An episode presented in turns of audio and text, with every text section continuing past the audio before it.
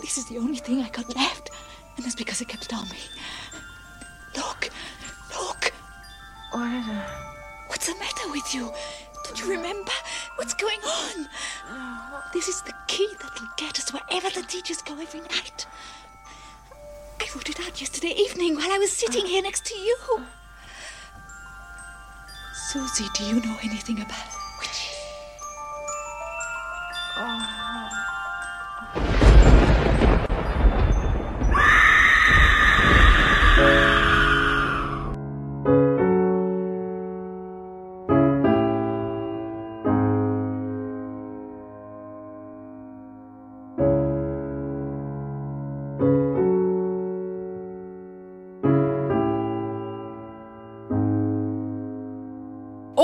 Seja muito bem-vindo à nossa academia de dança. Está começando mais um episódio do Esqueletos no Armário, o seu podcast de horror queer criado por três viadinhos mórbidos. Eu sou o Luiz, a neta das bruxas que vocês não queimaram e hoje fazem magia com a raba pro alto. Que saco, cara. Eu sou o Álvaro e o sinal aqui nos porões de Berlim está muito ruim. E eu sou o João e eu mataria pra ser morto em Technicolor. Então vocês pediram, então vocês pagaram e a gente tá aqui. A gente tá aqui pra realizar a primeira meta do, do Apoia-se do Esqueletos no Armário, né? O tão prometido, o tão aguardado, o tão pedido episódio sobre Suspiria. Que a gente sempre falou que eu e o Álvaro temos uma discordância muito forte sobre o remake de 2018. O que, que foi, mãe? Tô me tirando um beijo. Ah, tá bom. Tô indo, tá? Tá bom. Lindo. Oi! Oi, pessoal. Desculpa, atrapalhei. Tá na temática, né? A mãe do Luiz participando, fazendo pontinha. Bom, e. Onde eu tava? Eu e o Álvaro temos uma discordância Tá bom, ah, forte. tá. A gente tem uma discordância forte sobre esse filme. A gente sempre falou que nunca ia acontecer o episódio de Suspiro e a gente traçou como primeira meta do nosso Apoia-se. E a gente chegou lá na meta, vai acontecer o embate do século? Talvez não. A gente, a gente se respeita demais pra fazer isso aqui e nós temos reputações a zelar. Se é que sobrou alguma dignidade dentro de dois anos de podcast. Ah, então está aqui o tão aguardado episódio sobre Suspiro. A gente vai falar primeiro do clássico do Argento, depois sobre o polêmico, divisivo filme de 2018 do Luca Guadagnino. E eu queria dedicar esse episódio especialmente pra Cris Fernandes, que é a nossa apoiadora que bo- botou no apoio dos esqueletos exatamente o valor que precisava pra chegar na meta. Então, Cris, muito obrigado. É, a gente achou estranho, a gente Um entrou em beijo. contato e ela disse que não, é isso mesmo. então, querida, esse episódio é pra você, meu amor, eu espero que você se divirta. Essa putaria é culpa sua. Who is it? Who's there? I've been expecting you. The American girl. I knew you'd come. You want to kill me? You want to kill Elena Marcus? É, bom, para além do, de ser uma. Estamos fazendo porque alcançamos a meta, é também uma ocasião muito propícia a poder falar de Suspiria, pois o original está fazendo 45 anos, em 2022. É, esse é o filme. Provavelmente o filme mais famoso do Dario Argento, o diretor italiano. E, sem dúvidas, o filme que meio que alavancou ele para um sucesso no estrangeiro. Ele era muito famoso dentro da Itália, alguns países da Europa, mas para o mundo inteiro foi o filme que é, é, lançou ele para o estrelato. É, mas, para além do Dario Argento, que é a figura a se comentar no, quando se fala sobre o Suspiria, é, que foi, foi, ele foi diretor e tudo mais, outra figura essencial para se falar quando gente fala de Suspiria é a Daria Nicolodi. A Daria Nicolodi, ela era uma atriz, roteirista e produtora é, italiana. Ela trabalhou com Mário Bava, com Lamberto Bava, se não me engano ela trabalhou com Fellini também. É, ela é muito conhecida pelos papéis dela em filmes de terror, é, principalmente o filme de terror da Dario Argento. Ela e Dario Argento tiveram um relacionamento durante muito tempo, tanto que a Asia Argento é filha dela. E para além das colaborações como atriz, ela também ajudou. Ela é a principal responsável pela mitologia em torno das mães, né? As três mães que é, compõem a trilogia do Suspiria, Mansão do Inferno e Mãe das Lágrimas. É, ela não só tipo, deu algumas ideias ou alguns pitacos, coisas do tipo, ela coescreveu os roteiros dos filmes, e a história partiu de uma história que a avó dela contava para ela, de que ela teria estudado uma escola no qual a diretora seria uma bruxa e tudo mais. E essa é uma história que ficou muito tempo na cabeça dela, ela contou pra gente, eles começaram a partir daí é, construir o roteiro que viria a se tornar o Suspiria. É, ela comenta em entrevistas sobre como ela quis fazer histórias que, de bruxaria que não fossem para um lado cristão, né, de mitologia cristã, sabe, da bruxa, como ligar o demônio e tudo mais. Ela queria ir mais pro lado do ocultismo, né, pro lado da fantasia, que ela sentia que a gente teria mais liberdade. É ela que trouxe a principal inspiração pro, pro roteiro Suspiria, que é a obra do Thomas de Quincy, que é um autor do século XIX. E ela sempre foi muito vocal de que essa, essas personagens são criação dela.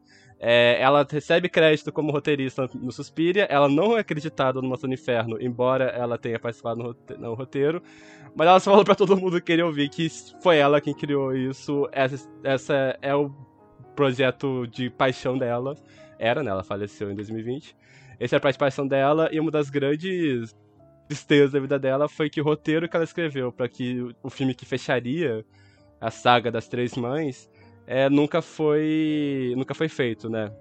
Houve um filme para poder fechar a trilogia das mães, só que sem roteiro dela, e é uma bomba esse filme. E ela fala que as grandes tragédias dela foi que ela não conseguiu trabalhar esse. dar à luz esse roteiro, né? Um parênteses aqui pra dizer que existe um filme do. do Luigi Cosi chamado The Black Cat, que ele disse pra, pra Daria que ele iria transformar o adaptar o roteiro dela. Só que ele tem que fazer algumas mudanças. É, ela preferiu que tirasse o nome dela dos créditos, que ela disse que tinha mudado demais em relação ao roteiro original. Mas que nesse filme dá pra você ver, tipo, ainda alguns relanços de qual seria o, o final que ela daria pra essa história das, da trilogia das mães, pra Mãe das Lágrimas e tudo mais. Eu sei que o filme, o episódio é sobre Suspiria, mas, tipo, é meio inevitável não falar sobre ela e sobre a relação dela com os outros, com os outros filmes da franquia e tudo mais. É, bom, o primeiro Suspiro em si é uma história que vai partir de uma premissa muito simples, que é essa garota vinda dos Estados Unidos, a Suzy, ela chega na Alemanha para poder participar de uma escola de dança muito prestigiada, uma escola de balé, uma, uma escola que fica no interior da Alemanha. É, dá para se entender por que esse é justamente o filme que causou esse interesse tão grande no Argentino internacionalmente. É um filme que ele é muito finótico, ele é um filme que ele é muito original, não necessariamente em relação à história, que é uma premissa bem básica, e o filme não dá tantas camadas em relação a isso, mas ele trabalha tão bem com essa ideia dessa estética de pesadelo, e principalmente um pesadelo infantil que a história tem. É, esse é um filme que muitas vezes pessoas vão assistir e elas reclamam que é um filme que não tem muita história, que é um filme que não é muito envolvente, mas a graça deles também é essa experiência sensorial que ele vai te trazer, no final das contas, né? Esse Technicolor estourando na sua cara o tempo todo, essa beleza absurda que o filme inteiro tem, não só nas coisas, mas a forma como ele é filmado mesmo. O Argento ele sabe passar essa ideia do, do mal estando presente através dos movimentos de câmera, sabe? Sempre parece que tem algo à espreita, algo observando. Tudo tem um ar muito real.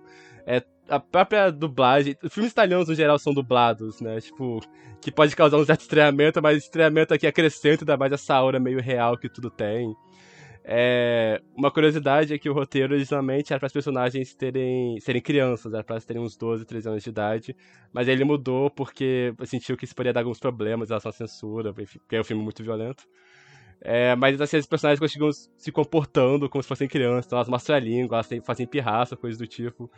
E novamente, tudo isso é, é um filme que tem, tem um tom de originalidade muito grande, sabe? É um filme que ele. Você vê ele, você vai ficando hipnotizado, você vai adentrando esse universo que ele vai te dando. É, você vai ficando fascinado junto com a protagonista. E é um ele faz muito bem esse trabalho de criar um fascínio, mas um fascínio que você sente que tem um perigo muito grande por trás. Sabe? Tipo, é, é, é um trabalho realmente excepcional que ele faz aqui. Eu, eu guardo para mim a primeira vez que eu assisti o Suspiro do Argento num cantinho muito carinhoso dentro de mim, porque foi uma experiência assim que eu ouvia falar do filme, uh, eu tinha a, a, imagem da, daquela a moça da abertura pendurada, ensanguentada no teto, queimada na minha mente, porque provavelmente é a imagem mais famosa do filme, assim. Você pode até não saber sobre o que o filme é, no que foi o meu caso, mas você meio que conhece aquela, a, a, aquela imagem. E daí eu lembro que eu tava numa fase, tipo, preciso assistir clássicos de terror, vou baixar tal coisa, vou baixar tal coisa, vou baixar tal coisa. Daí eu baixei Suspiro do Meio e daí eu fui assistir. Eu não tinha muita experiência com, com, com cinema italiano, com diálogo, com Argento. Então foi o primeiro filme dele que eu assisti. E foi uma experiência muito boa porque eu não fazia ideia de que o filme era sobre bruxas. E eu tava assistindo o filme achando que, sei lá, tipo, ok, tem um assassino aqui e tal. E, nossa, que filme bonito. Opa! Bruxas! Opa! O que é que tá acontecendo Aquela aqui, cena do reflexo batendo no olho da Suzy. Ai, é tão lindo. Tudo, tudo, tudo. E eu tava, eu, eu meio que me senti um pouco na pele da Suzy, nessa experiência bem imersiva, de estar entrando nesse universo com um certo vislumbre, mas com certo cuidado também. E é, eu não sei, eu lembro que a, a primeira vez que eu vi esse filme, eu me senti muito envolvido por ele. Eu achei aquele terceiro ato aterrorizante. Tem umas cenas assim que eu vou comentar depois, que até hoje eu tava revendo, eu tava sentindo um certo calafrio, assim, um certo incômodo. Só queria que ela acabasse logo, porque é construído de uma maneira muito, muito boa e eu acho que tem detalhes muito interessantes pra, pra entrar debaixo da sua pele, sabe? Te deixar meio. Ah, ah, ok.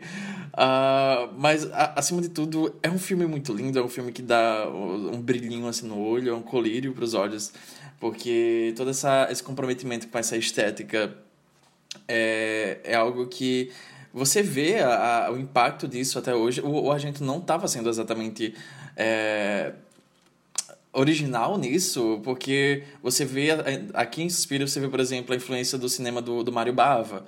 Então, não é uma coisa original, mas você vê que ele está fazendo para construir aquela coisa própria, aquele filme próprio, e é algo que influencia até hoje. Ah, mas eu gosto que ele usa essas cores muito fortes para evocar sentimentos muito muito primários do público, porque no final das contas é um filme simples, é uma história simples, então ele só ele realmente faz essa, como o Álvaro falou, essa experiência meio sensorial ah, com o público. Ele brinca com as cores, ele brinca com a textura. Eu acho te- as texturas desse filme muito lindas, sabe? Até hoje é algo que eu fico notando que essa, essa coisa meio cores neon em filmes de terror é, é algo que é, é usado principalmente em filmes independentes, filmes com pouco orçamento. É uma coisa que eu, eu, presto atenção bastante nos últimos anos isso. E eu acho legal, é uma influência muito forte para você ver. Ah, mas eu acho que é uma coisa que diferencia, às vezes alguns diretores não sabem, ou talvez não podem, por questões orçamentárias, enfim, é, é que as texturas também é um, uma parte muito importante de- dessa, desse visual. E eu acho as texturas desse filme lindas pra caralho, sabe? É tudo muito lindo, é a, a, a cor, a iluminação, é tudo muito bem desenhado. Você vê aqueles papéis de parede na, nas, nas salas, nos corredores. É tudo muito lindo, é tudo meio que um universo completamente à parte do que tá fora daquela academia, sabe? E eu acho bem fascinante a maneira que ele constrói isso, ao mesmo tempo que ele vai pegando essa, essa ideia de conto de fadas macabro. É, o Argento fala que uma das principais é, influências para ele fazer esse filme foi o filme Branca de Neve, a animação do, do- da Disney.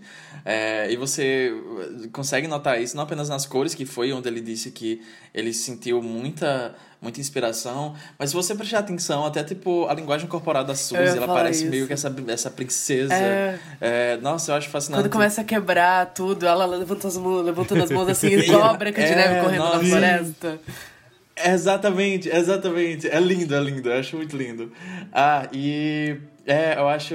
e Eu descobri uma curiosidade muito interessante quando eu tava pesquisando sobre, que é ele ele tava tão eles estavam tão comprometidos em fazer esse, esse negócio dessas cores primárias e usar essas coisas bem vibrantes que para filmar o filme eles fizeram eles usaram uma técnica chamada three strip technicolor que era basicamente uma técnica em que a câmera usava três negativos diferentes para capturar cada uma das cores primárias tipo era um negativo pro vermelho um negativo para azul e o outro pro amarelo né Amarelo. amarelo Amarelo. amarelo é cor primária né Você mistura que cor com que cor pra fazer amarelo, Ju.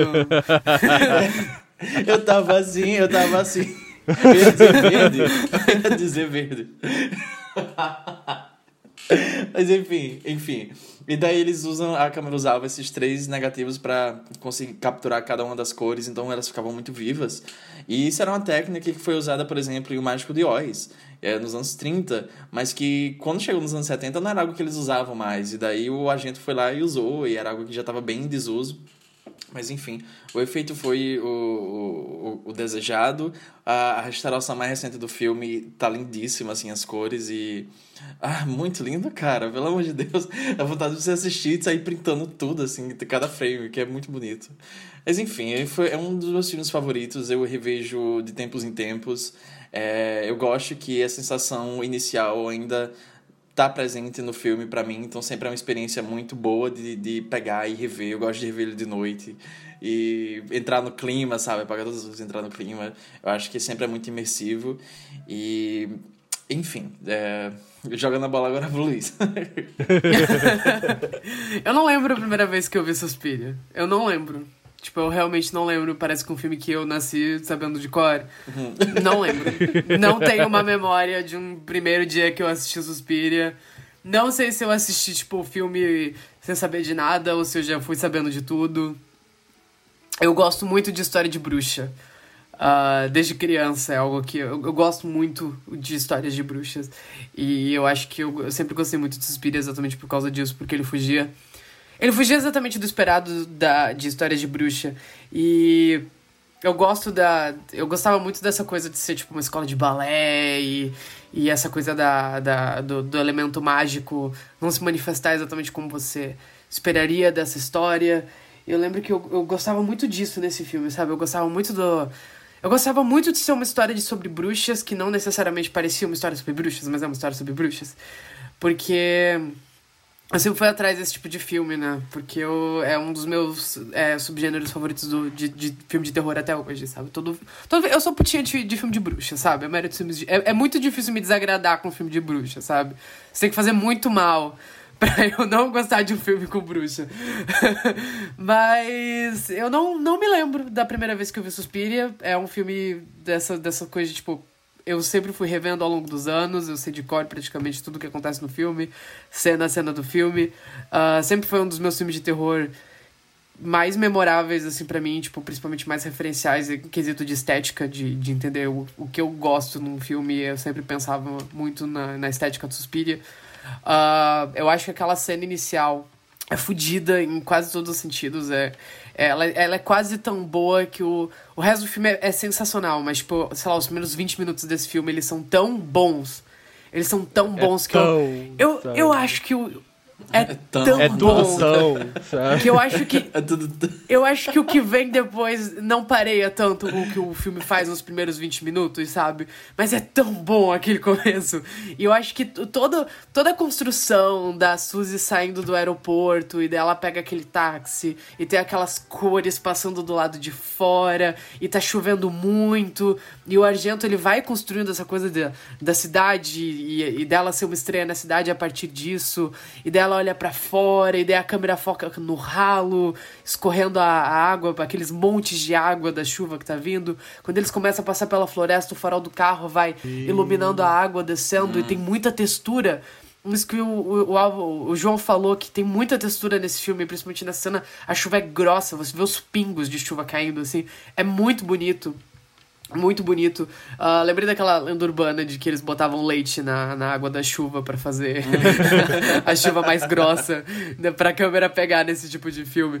Mas, mas é, é, é, tudo muito bom. E daí tem a, a, menina saindo no começo e ela tá gritando na porta, e daí a Suzy não consegue entrar, e daí ela vai naquele lugar estranho, todo rosa, e tem a cena de assassinato, o coração pulsante, a faca passando no coração, e daí quebra o, o o, o teto de vidro e mata outro menino. É tão bom. Esses, esses, sei lá, 20 minutos iniciais, assim, que é longo, assim, é uma sequência de abertura longa antes da gente realmente entrar no filme.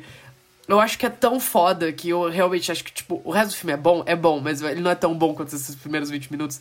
E eu talvez seja, tipo, a melhor abertura de um filme de terror da história do cinema, se não é, tipo, é top 5. Porque é muito bom. Ele bota, te bota muito no clima do filme.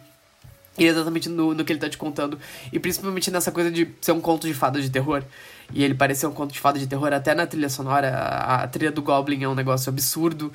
Uh, é lindo, é lindo, é lindo, é lindo aquilo. E, é, a, a, e a, a Suzy, eu gosto muito da, da, da, cena do táxi. Acho aquela cena toda muito incrível. Ela no táxi, as cores passando. E ela tá molhada, e é super dramática, super teatral. Ela vai mexendo no cabelo e vai aquela, aqueles barulhinhos de. Toda vez que eu pego um Uber. Assim, Toda ela vez que eu pego assim, um assim. ela fica, ela fica, ela fica assim, sabe, tipo passando as mãos nos ombros, assim, falando, ai meu Deus. pela janela. É, ai, nossa.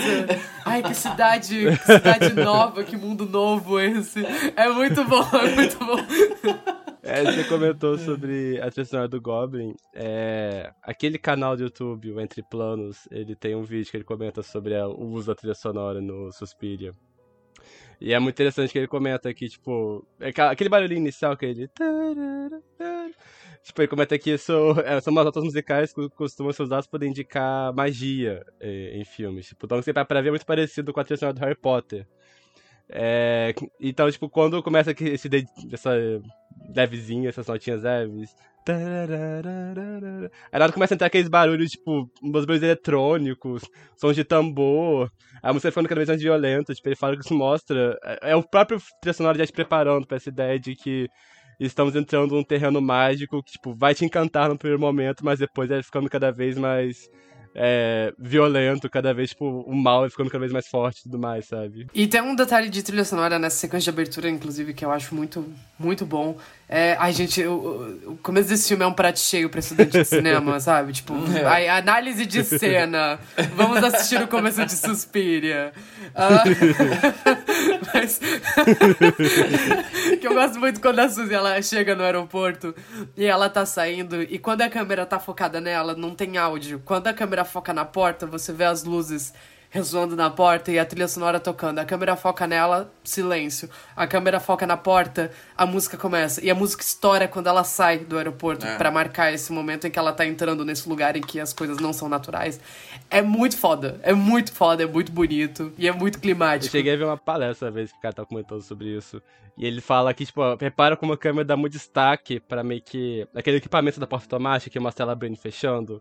Porque ela faz um close na- no equipamento abrindo a porta, ela sai faz um close nela fechando. Tipo, é meio que o filme te marcando, tipo, olha, é. Ela está entrando em outro lugar agora, sabe? Tipo, esse. É, é, o mundo real está ficando pra trás, agora estamos entrando outra coisa. Marca isso, mostrando esse equipamento e tudo mais. O Ardito tem dessa de gostar de filmar é, maquinário aleatoriamente, mas nesse caso é, ajuda muito a marcar essa ideia de estar entrando num portal diferente, sabe? Totó, não estamos mais no Kansas, sabe? É, é, é bem isso, é, bem isso. é exatamente isso. Esse filme é, é meio o, o Mágico de Oz encontra Alice no País das Maravilhas do inferno, sabe? Cara, é total o mágico de Oz, tipo, até a ideia da bruxa, sabe? É. Aterrorizando a mocinha.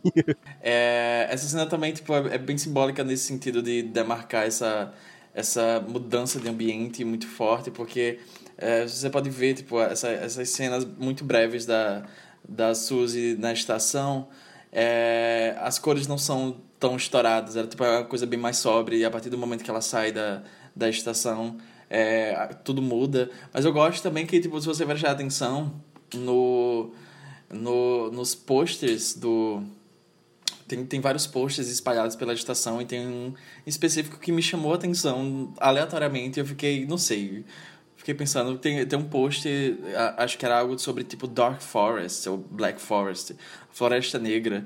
E eu- minutos depois ela tá entrando naquela floresta, aquele bosque completamente escuro, sabe, no meio do carro. E é realmente algo tipo. é, Ela tá saindo dessa civilização moderna e ela tá entrando nesse mundo meio fantasioso ah, que o filme vai quase engolir ela, né? E eu acho muito bom, eu acho muito bom isso. Eu gosto também das noções e como ele vai entregar, vai é, inserindo essas, esses elementos fantásticos, elementos de bruxaria, de ocultismo ao longo do filme. E você vê também realmente essas personagens que ah, elas, se, elas comportam de maneira bem infantil em relação a isso. Eu gosto muito daquela cena, toda aquela a construção daquela cena da, do, em que as meninas, todas as alunas vão, vão dormir no ginásio porque tá tendo uma infestação de vermes.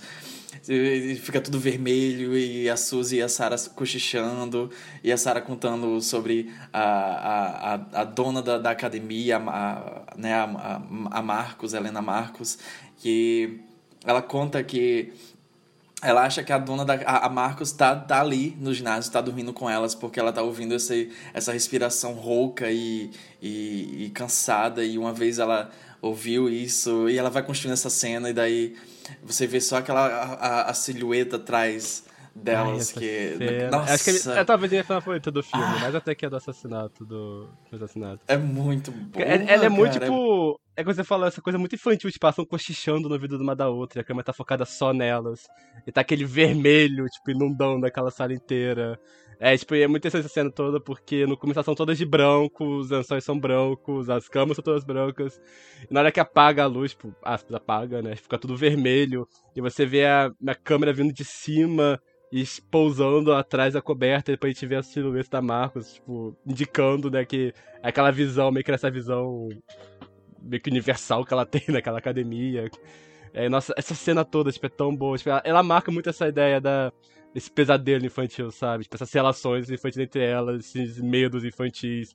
A sensação de que a bruxa tá literalmente atrás da sua cama, sabe? Além de que, além de que essa cena também é um, é um, um exemplo muito bom de como o filme usa as cores para evocar essas, essas sensações, como falei, essas sensações muito in- instintivas e, e primitivas né, do, do público. E principalmente você pode ver, o filme está sempre usando, tem um uso muito forte do vermelho, o vermelho é a cor que mais sobressai na fotografia do filme, na iluminação. Mas você vê que até nos momentos em que, tipo, é, tá, tem outras cores, tem sempre um vermelho sangrando vindo de algum lugar que você não sabe. Tem sempre alguns detalhes vermelhos ali. E essa cena meio que ela explode em vermelho, ah, porque tá atrás das cortinas. As luzes apagam. Tá, o, a luz vermelha vem de atrás das cortinas, que é onde tá a bruxa. Então você fica assim, sempre essa sensação que, tipo, é, você tá rodeado por, por, por essa sensação maligna, sabe? Essa, essa, esse mal que tá muito pró- próximo. E eu gosto, eu gosto muito. É, é, é, é básico, mas ao mesmo tempo é muito eficaz, porque é feito de uma maneira. É, é muito bem executado nesse filme, sabe? E não é à toa que ele inspira até hoje. É, é- esse filme é um prato cheio, de verdade. É muito difícil não ficar obcecado nesse filme. É muito difícil. Aquele painel atrás da, da- do, negócio da diretora, que é cheio de flores, lá tá meio que o mistério do filme. Ah, Eu gosto muito desse lance do, do mistério, porque. Primeiro que parece muito aqueles, aqueles livros de mistério infanto juvenil que você lê, tipo, sei lá, coleção Vagalume, sabe? E também meio que. É muito bestinha, é muito bom. É, tipo, eu, eu tempo tem uma coisinha, tipo, do. do... do- a relação do Argento com o Diallo, sabe? Tipo, a frase que ela não conseguiu escutar direito, ela fica se remoendo e ela entende errado várias vezes. Aí no final, ela finalmente entende, ela vai lá e gira e abre a porta, tipo. E e e a câmera acompanhando o isqueiro dela, tipo, passando pelas paredes. Ai, ai. Ah, lindo. Eu gosto, eu gosto muito dessa coisa, principalmente que era muito, tipo, comum no diálogo no cinema italiano, que é, tipo, pistas que não significam nada, mas elas são a chave do filme. Veio, veio até mim um sonho, sabe? e é sempre, é sempre umas coisas assim, sabe? Até uma coisa que a a gente já comentou no episódio de Faca no Coração, que eu adoro no Faca no Coração, que vem aquele homem Sim. se tornando um pássaro, dá a pista sobre o assassino num ponto do filme. É, o cinema italiano era muito... Era muito cheio disso, eu gosto muito disso nesse filme, principalmente porque é muito bobinho, é muito simplório, se você parar pra pensar, mas eu acho que a graça tá exatamente nessa, nessa infantilização, nessa coisa da, da, de como os personagens se comunicam e como o filme se comporta, sabe? Tipo, a própria cena da morte da Sarah, que é aquele, aquele negocinho entrando na, pra tentar abrir a, a tranca, leva muito tempo. leva muito tempo. Chega a ser até meio ridículo. Fica muito tempo o negócio, tipo, não é tão difícil, sabe? E ela fica olhando e o negocinho fica batendo. E é tipo. e a navalha fica subindo e descendo. Você fica ali, meu Deus, vai subir? Vai subir ou vai descer? E daí ela começa a se. tentar se pendurar no negócio, e daí ela cai lá no arame farpado. Ai, Essa cena toda é muito farpado. boa. É muito infantil, é tudo muito infantilizado, só que ao mesmo tempo tem essa coisa, tipo. É muito violento e é muito. é, o- o- as coisas parecem que elas não batem. Tipo, o filme ele vai numa constante de, dessa criação de conto de fada e, e ele enfia uma cena de um cadáver com alfinetes nos olhos perseguindo a protagonista, sabe? Aquela, aquele monstro meio deformado que aparece na luz só no, no, no reflexo da luz no final. É muito bonito, é tudo muito bonito, é tudo muito estranho, é tudo muito incômodo ao mesmo tempo. Isso é realmente o, o Mágico de Oz do terror. É, ele trabalha muito nessa chave de que as coisas parecem muito infantis, sabe? Tipo, tem uma. A, meio que a supervisora da escola, não entendi direito qual é o papel dela. Ela parece, tipo, sabe, a professora da Matilda, sabe? Aquela. A diretora da Eu ia escola, falar isso. sabe? A diretora da escola tá sempre usando uns vestidos muito caros e umas joias muito exageradas, e ela fala muito sobre dinheiro. É, tipo, todo mundo trabalha muito essa chave, esses personagens são muito muito simplórios de histórias infantis, sabe? Mas, tipo, como tá tudo dando trabalhando essa chave do Conto de Fadas, isso orna muito com, com o restante do filme, sabe? Eu adoro aquela cena que a, a Suzy vai, conversa, vai conversar com a diretora, né? A Madame Blank. E daí ela chega querendo ouvir e a Madame Blank, deixa eu conversar com a Suzy, pode ir. Ela sai putaça, sabe? eu gosto. E essa, essa atriz é muito boa. Essa atriz é muito boa. Eu gosto, eu gosto. Ela tá sempre, tipo, muito imponente quando ela entra, ela entra em cena. Eu gosto da energia dela. Ela faz filme. muita É careta, muito eu adoro isso. Tipo, ela tá sempre mexendo muito É. a sobrancelha ao longo do filme, Ela sabe? fica, Ela vem assim. ela fica falando Ela vai elogiar desse jeito, e quando ela tá puta, ela fica assim. É muito bom. Tipo, parece quase uma sátira dessas governantas austríacas que eu tive em filme de Sim. época, sabe? o sotaquezão forte dela, né? É one and two and three. Eu não sei, pra mim esse filme sempre foi muito sobre, tipo, no thoughts, just vibes, sabe? tipo, ele é muito simples. Ele é muito direto ao ponto. Ele começa, ele termina. E, e tudo dele se resolve muito rápido e muito fácil.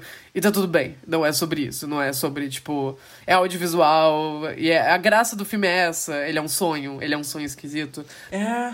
Eu adoro que depois que ela, que ela mata a Marcos, tipo, mostra aquela cena de todo mundo lá, tipo, com a cabeça, a- gritando que tivesse com dor de cabeça, sabe? Tipo, pegando a cabeça. E tá o mordomo lá, tipo, parece que a cara dele tá derretendo quase. Separaram isso, tipo, tá muito estranha a cara dele, aquela Uhum, cena. sim. Eu adoro Ca- Cara, eu acho que, tipo, eu acho que esse final real orna com toda a proposta do filme. Essa coisa meio assim. Vocês já, li, vocês já leram um livrinho de conto de fadas? As coisas têm uma resolução muito simples, é muito rápido, e tipo, e tem um final feliz, sabe? Tem talvez uma fábula moral ali. Mas eu acho que orna com isso, eu não poderia me importar menos. Eu acho que o filme nem sequer constrói tanto assim pra você cobrar tanto daquele final. Tipo, cada vez que, que ele vai. A história vai evoluindo, beleza que tem. Você vai conhecendo um pouco mais da, da mitologia, mas ao mesmo tempo ele vai largando mais mão de ser algo completamente narrativo e ficando algo super visual e essa experiência mesmo. E eu vejo muito, é algo que talvez une esse filme e o, o remake, que é que é, é como se esse filme não pensa o suficiente e o, o remake pensa demais. e é meio que as principais críticas que eu vejo deles dois. E eu, real, não, não me importo com nenhuma das duas, sabe? Tem uma entrevista da Daria Nicolodi que ela fala que é, o Dario Argento era conhecido na Itália pelos diálogos e que meio que começaram a fazer bullying com ele na época que ele fez o Suspiria e tá fazendo o Inferno, o do Inferno. Porque ela falando, falando pra ele assim, ah, quando é que você vai parar de fazer esses filmes infantis e começar a fazer filme de coisa que acontece de verdade? Voltar a fazer filme realista e tudo mais. E ele ficava muito puto com isso, sabe? Ele ficou um certo ranço por parte por causa disso. Nossa, cara. Ai, cara, nossa, eu, eu, eu considero um, diálogo. Eu considero. Porque eu, eu acho que é meio que. Eu acho que esse filme, vendo o contexto daquela época e toda a filmografia do Argento, não apenas do Argento, mas vendo o movimento do gênero nos basicamente 10 anos que antecederam o, o Suspiria, a sensação que me dá é que o Suspiria é meio que o próximo. Foi o próximo passo do diálogo. E eu acho que talvez uma, uma comparação que faça sentido na minha cabeça é como se o Suspiria fosse. Eu considero a Hora do Pesadelo slasher. Eu acho que a Hora do Pesadelo foi, é, foi meio que o próximo passo do slasher naquele momento. E eu sinto que o Suspiria faz a mesma coisa pelo diálogo, sabe? Porque eu acho que tem códigos muito, muito claros do diálogo ali naquela história. Só que ele tá tentando mudar um pouco o jogo, mudar um pouco. Porque, enfim, de 10 anos saindo diálogo atrás de diálogo atrás de diálogo, tava na hora de, sabe, para mudar um pouco as coisas aqui. E eu sinto um pouco disso no Suspiria, e eu considero o diálogo, eu acho que ele tem códigos muito fortes do diálogo. Ele se comporta como um diálogo em vários momentos, ainda que seja com esses elementos sobrenaturais e um pouco mais distante da realidade, mas eu considero particularmente o Suspiria um diálogo. Eu acho que é interessante, porque é um filme que. Perceber que o diálogo já era algo tão forte nesse período a ponto de outros filmes poderem se apropriar de elementos e estética dele, Uhum. sabe? Sim, Mas pra ser um sim. diálogo, eu não sei, realmente eu não sei tipo, se eu classificaria como. Talvez sim. Eu acho que é. Eu acho que é, sabe? Ele tem praticamente todos os elementos. A diferença é que é sobre bruxa, mas, tipo, até o lance do assassino mascarado. Não mascarado, né? Tipo, que você só vê as mãos na, maior, na, na cena inicial do filme, é muito marcadinho disso. Ele abandona isso depois, mas ao mesmo tempo tá lá, faz parte do filme, sabe? Todo aquele assassinato da Sarah é, é um diálogo, sabe? Tipo, o É, assassino naquela diálogo hora, inclusive, purinho. tá com, a, tá, tá com a luva preta. Eu acho, é, ele passando a navalha na garganta dela, é purinho sempre Ah, de diálogo. delícia. aqui. Acho que essa cena do assassinato inicial, tipo, ela parece quase que, tipo, o Argento meio que brincando com a expectativa do que é um diálogo, sabe? Tipo, você espera um assassinato violento, mas você não espera aquilo, sabe? Tipo, aquele Uhum, nível. sim. É uma menina, assim, tipo, atravessar o vidro e ela é saqueada, tipo, parece que cada ponto do peito dela abrir, o coração aparecer. Aí, aí a mão peluda e de unha grande enfia a faca no coração que tá batendo. E aí ela quebra o vitral. Aí os vidros do vitral atingem a garota. É, é bem isso. E ele filma de um jeito que é quase musical, sabe? Tipo, isso é uma coisa que é muito comentado em relação a isso. Tipo, o filme é, é- é muito espetacular, o assassinato. É, tem um momento que o personagem, que é o, o personagem do Dukia, que veio parar aqui por 10 minutos de filme, é, ele comenta que as bruxas são muito próximas da arte, né? Tipo, e nesse caso ele transforma assassinatos na forma de arte também, sabe?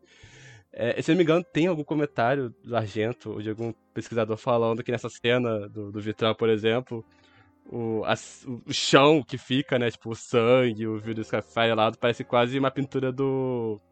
do Miró, sabe? Tipo, é realmente esse jeito, sabe? Realmente isso faz muito sentido. Eu acho que até na linguagem cinematográfica, é, eu acho que as, até as mortes seguem um certo ritmo é, e que tá em harmonia com a trilha sonora também do Goblin, que voltando pra falar que é perfeita. Essa trilha sonora, ela parece que ela foi, parece que eles desceram o microfone no buraco do inferno, sabe? Eles gravaram um pouquinho do que, do que tá rolando lá. Eu sempre tive essa impressão, porque eu gosto, é- ela vai realmente daquele essa coisa mais inocente, essa coisa meio fábula e daí é, começa um batidão, sabe, um PC Music, uns gritos, uns PC Music. uma coisa meio CD da, da Sophie, sabe? A Sophie produziu. O que Rita Von Hunt diria sobre isso? A Nayara Azevedo, né? Pro clipe da Arca, sabe? Tipo, Cara, eu queria demais botar na área Azevedo pra assistir Suspiria. Você consegue imaginar? Os dois, os dois em sequência, sabe? react de Nayara Azevedo Suspiria. Queria fazer react da Nayara Azevedo de muitos filmes. A gente tem que falar sobre a dublagem desse filme. Porque é uma coisa que eu não sei Que é se um as pe- personagem à parte. É um personagem à parte do cinema italiano num geral. Eu não sei se as pessoas sabiam disso, mas assim como o cinema brasileiro nessa época, o cinema italiano era tudo dublado, né? Mas principalmente porque não sei, quando eles iam produzir filmes na Itália, eles normalmente contratavam algum ator americano que tava em baixa. Geralmente era alguém em baixa, alguém que tava num momento não muito bom da carreira. E pra estrelar o filme, ia, as pessoas- esses atores iam pra Itália, eles faziam um filme, eles gravavam as cenas deles em inglês, o resto do elenco em italiano, e depois eles dublavam. Daí eles dublavam em inglês pra distribuir nos Estados Unidos, dublavam as partes em inglês e em italiano pra distribuir na Itália. Ah, a Jessica Harper tá nesse filme. A Jessica Harper ela não é italiana, a Jessica Harper é americana. Ah, assim como muitas outras pessoas estrelam outros diálogos, inclusive tem um com a Jennifer Connelly do, do Argento, que é o Fenômeno, que é um dos melhores filmes do Argento, inclusive. Tem um macaco com uma navalha naquele filme. Esse macaco deu polêmica no set que ele assina. Esse macaco deu problema, hein? Ele arrancou o dedo da Jennifer Connelly, inclusive. Fica aí, é, ó. Um dia a gente faz um podcast, a gente conta tudo que o macaco fez no set Fenômeno. Mas. Próxima meta do Apoia-se. O Argento realmente deu uma navalha na mão do macaco e falou: atua aí no meu filme. E o macaco deu sangue. Mas não era dele. Ah, mas é muito engraçado isso no- ne- nesses é, filmes italianos, principalmente. Mas, inclusive, era, tipo, dublagem é algo muito comum, assim, principalmente porque era muito, era muito mais fácil. Ah, inclusive, quando você vai assistir algum filme brasileiro, antes da década de 90, principalmente, ah, quase todos eles eram dublados, principalmente por causa disso, porque captação de áudio ambiente é muito difícil e, e é muito mais fácil de filmar até nos rolos de filme. Se você errasse a fala, você podia consertá-la depois na pós-produção. E os filmes italianos eram todos dublados e é muito engraçado. Eu, é, a gente assistiu, a versão que eu assisti foi a que tava dublada em inglês. E é muito engraçado as, as atrizes italianas falando inglês. Porque tem um sotaque muito forte. E a Jessica Harper não tem esse, esse mesmo sotaque. Elas não têm um sotaque alemão, elas têm um sotaque italiano. É a Fergie Nine Sim. falando, sabe? eu gosto, eu gosto muito. Por favor, não puxe, não puxe a minha cara de novo. Não puxe de novo. Mas eu gosto, eu gosto muito. Eu gosto muito de toda essa. Essa energia que tem no filme, sabe? Principalmente nos filmes do Argento, assim, que tem, tipo, todo mundo com sotaque italiano puxadíssimo e uma pessoa. Uma, uma pessoa no elenco que não tem, sabe? é sempre assim. E eu gosto, eu gosto, eu gosto que a dublagem tá sempre dois níveis acima da atuação da pessoa. Sim. A dublagem sempre tá muito Sim. mais intensa, sabe? Então é muito bom, eu gosto das Eu entonações. gosto muito do diálogo do. O, o, o nome de. com S. Nome com S. De, de Snake, sabe? Eu gosto muito de. To... Qual? Aquela, aquele diálogo que a Olga fala, tipo, Suzy, Sarah. Sabe o que falam de pessoas com nome com S? é muito sim. bom. É muito bom. É uma, da- é, é, é É uma bom, dos é meus bom. diálogos Essa favoritos. atriz é do brasileira, inclusive, é que faz a Olga. Eu vi. Não, mas esse filme, nesse filme eles pelo menos, né, tipo, usam é, essa, essa, ah, as culturas diferentes dos personagens, tipo, a Suzy é, é, é sempre a outsider, ela é de fora, forasteira, americana, ela tá sempre nessa posição. Mas eu acho engraçado quando esses diretores eh, eh, italianos iam filmar nos Estados Unidos, é tipo os filmes do Fute, sabe? Que era, era tipo na Louisiana, em Nova York, sabe? Daí todo mundo tinha um sotaque italiano. Acho- Cara, eu amo, eu amo The New York Reaper. Vocês já assistiram The New York Reaper? Sim, The New York sim. Reaper é uma experiência à parte, sabe? Principalmente porque o assassino faz a voz do Pato Cara. Donald, sabe? Tipo, Sim. É incrível. É muito bom. A gente falando isso da, da Jessica Harper, da personagem americana, é muito interessante também o, os embates que colocam ela no filme, né? Porque existe muito essa questão de que, obviamente, o ambiente há pessoas endinheiradas ali, mas tem toda uma questão de que é um lugar muito aristocrático, sabe? Ela, como americana, por mais que ela tenha dinheiro, ela não tem esse ar de aristocracia que as pessoas ali envolvidas têm, sabe? Essa coisa meio centenária que existe ali. Eu gosto muito interessante como isso vai meio que entrando em contato com a própria ideia de bruxaria do filme, os embates dela com as outras bruxas e tudo mais. Acho interessante como o filme vai colocando isso, tipo, tanto pra poder que dar essa sensação de isolamento pra ela, né? Esse deslocamento, mas também pra poder meio que realçar esses, esses embates entre o novo e o antigo, a América e a Europa e tudo mais. E uma coisa que eu acho muito interessante, né? Tipo, eu tava lendo um texto comentando. Eu vou comentar mais sobre esse texto mais à frente. Mas é que geralmente se fala, trata o Suspiria, é, terror no geral, mas o Suspiria especificamente como sendo um filme que é muito muito alienado, filme que não tem muitos comentários sociais ou coisa do tipo. É, e usa-se muito isso, particularmente quando vai fazer contraste entre esse e o filme do Guadagnino, que, tipo, o Suspiria Novo é um filme que trata sobre questões políticas e filosóficas, sei que, sei que lá, e o original é um filme que é só colorido e sobre bruxos e tudo mais. Mas é pra ver, é muito interessante ver como esse é um filme que ele faz quando ele reflete muito quais a relação de italianos e alemães com certo passado, né? Os anos 70 é muito próximo da Segunda Guerra Mundial, e por mais que esse momento tenha essa ideia de que se tinha vencido essa relação, a gente tem esse filme que vai contar a história dessa personagem que está descobrindo que dentro dessa organização centenária existe esse grupo de pessoas que é um grupo muito secreto, mas que está controlando tudo por trás e que eles têm interesses muito escusos e que eles são figuras muito maléficas. É, dá pra perceber, tipo, dá pra fazer uma leitura muito forte em relação, dessa relação do, de italianos com fascismo de alemães com nazismo, sabe? Essa ideia de que esse mal ainda está por aí de alguma forma, ainda está escondido, ainda está de alguma forma germinando e semeando destruição de por trás. E é uma questão de arte no geral, sabe? É uma coisa que a gente, tipo, vive batendo aqui na tecla, que, tipo, todo filme reflete o momento específico que ele foi escrito e ele foi criado e ele foi feito. Tipo, por mais... É, por mais que não seja a intenção dos autores, é, arte é política no geral e absolutamente tudo reflete... Tá tudo refletindo alguma coisa. Uh, e todas as crenças da, da pessoa que fez isso, ou do momento histórico em que aquilo foi rodado, ou do, do contexto em que essa história é, localizada. Isso sempre é refletido num filme de alguma forma. Eu acho que não existe nenhum filme. Não existe nenhum filme que tá 100% solto de alguma coisa, sabe? Tipo, é não existe nenhum filme que é 100% alienado, sabe? Uh, de, de, de qualquer debate. É, por mais que a gente, tipo, ah, deu uma zoada aqui, sabe? Tipo, algumas coisas, eu acho que tá tudo. Tudo é muito. Arte política no geral, sabe? E absolutamente tudo é político. Não existe. É, imparcialidade. Isso é invenção de da direita. É invenção de jornalista. Não, porque na faculdade de jornalismo eu aprendi sobre isso. A gente debate isso na faculdade de jornalismo. Não existe imparcialidade, absolutamente tudo passa por uma lente, sabe? E no caso do cinema é literalmente uma lente. então, assim, ele tá capturando, ele tá capturando um momento e uma sensação muito específica do mesmo jeito que eu acho que o filme do Guadagnino ele foi feito em outro contexto, para falar sobre outro contexto, e é por isso que são filmes completamente diferentes. Mas a gente vai debater isso um pouco no próximo bloco do programa. Mas eu acho que, tipo, são dois filmes muito específicos sobre os momentos, muito específicos em que eles foram feitos. E eles refletem ideais e ideias completamente diferentes. E para mim é por isso que eu acho que eles se complementam tão bem, sabe? Porque o filme do Argento é uma coisa, o filme do Guadagnino é outra coisa. E eu acho que nenhum deles deva nada ao outro, por mais que sejam versões diferentes da mesma história.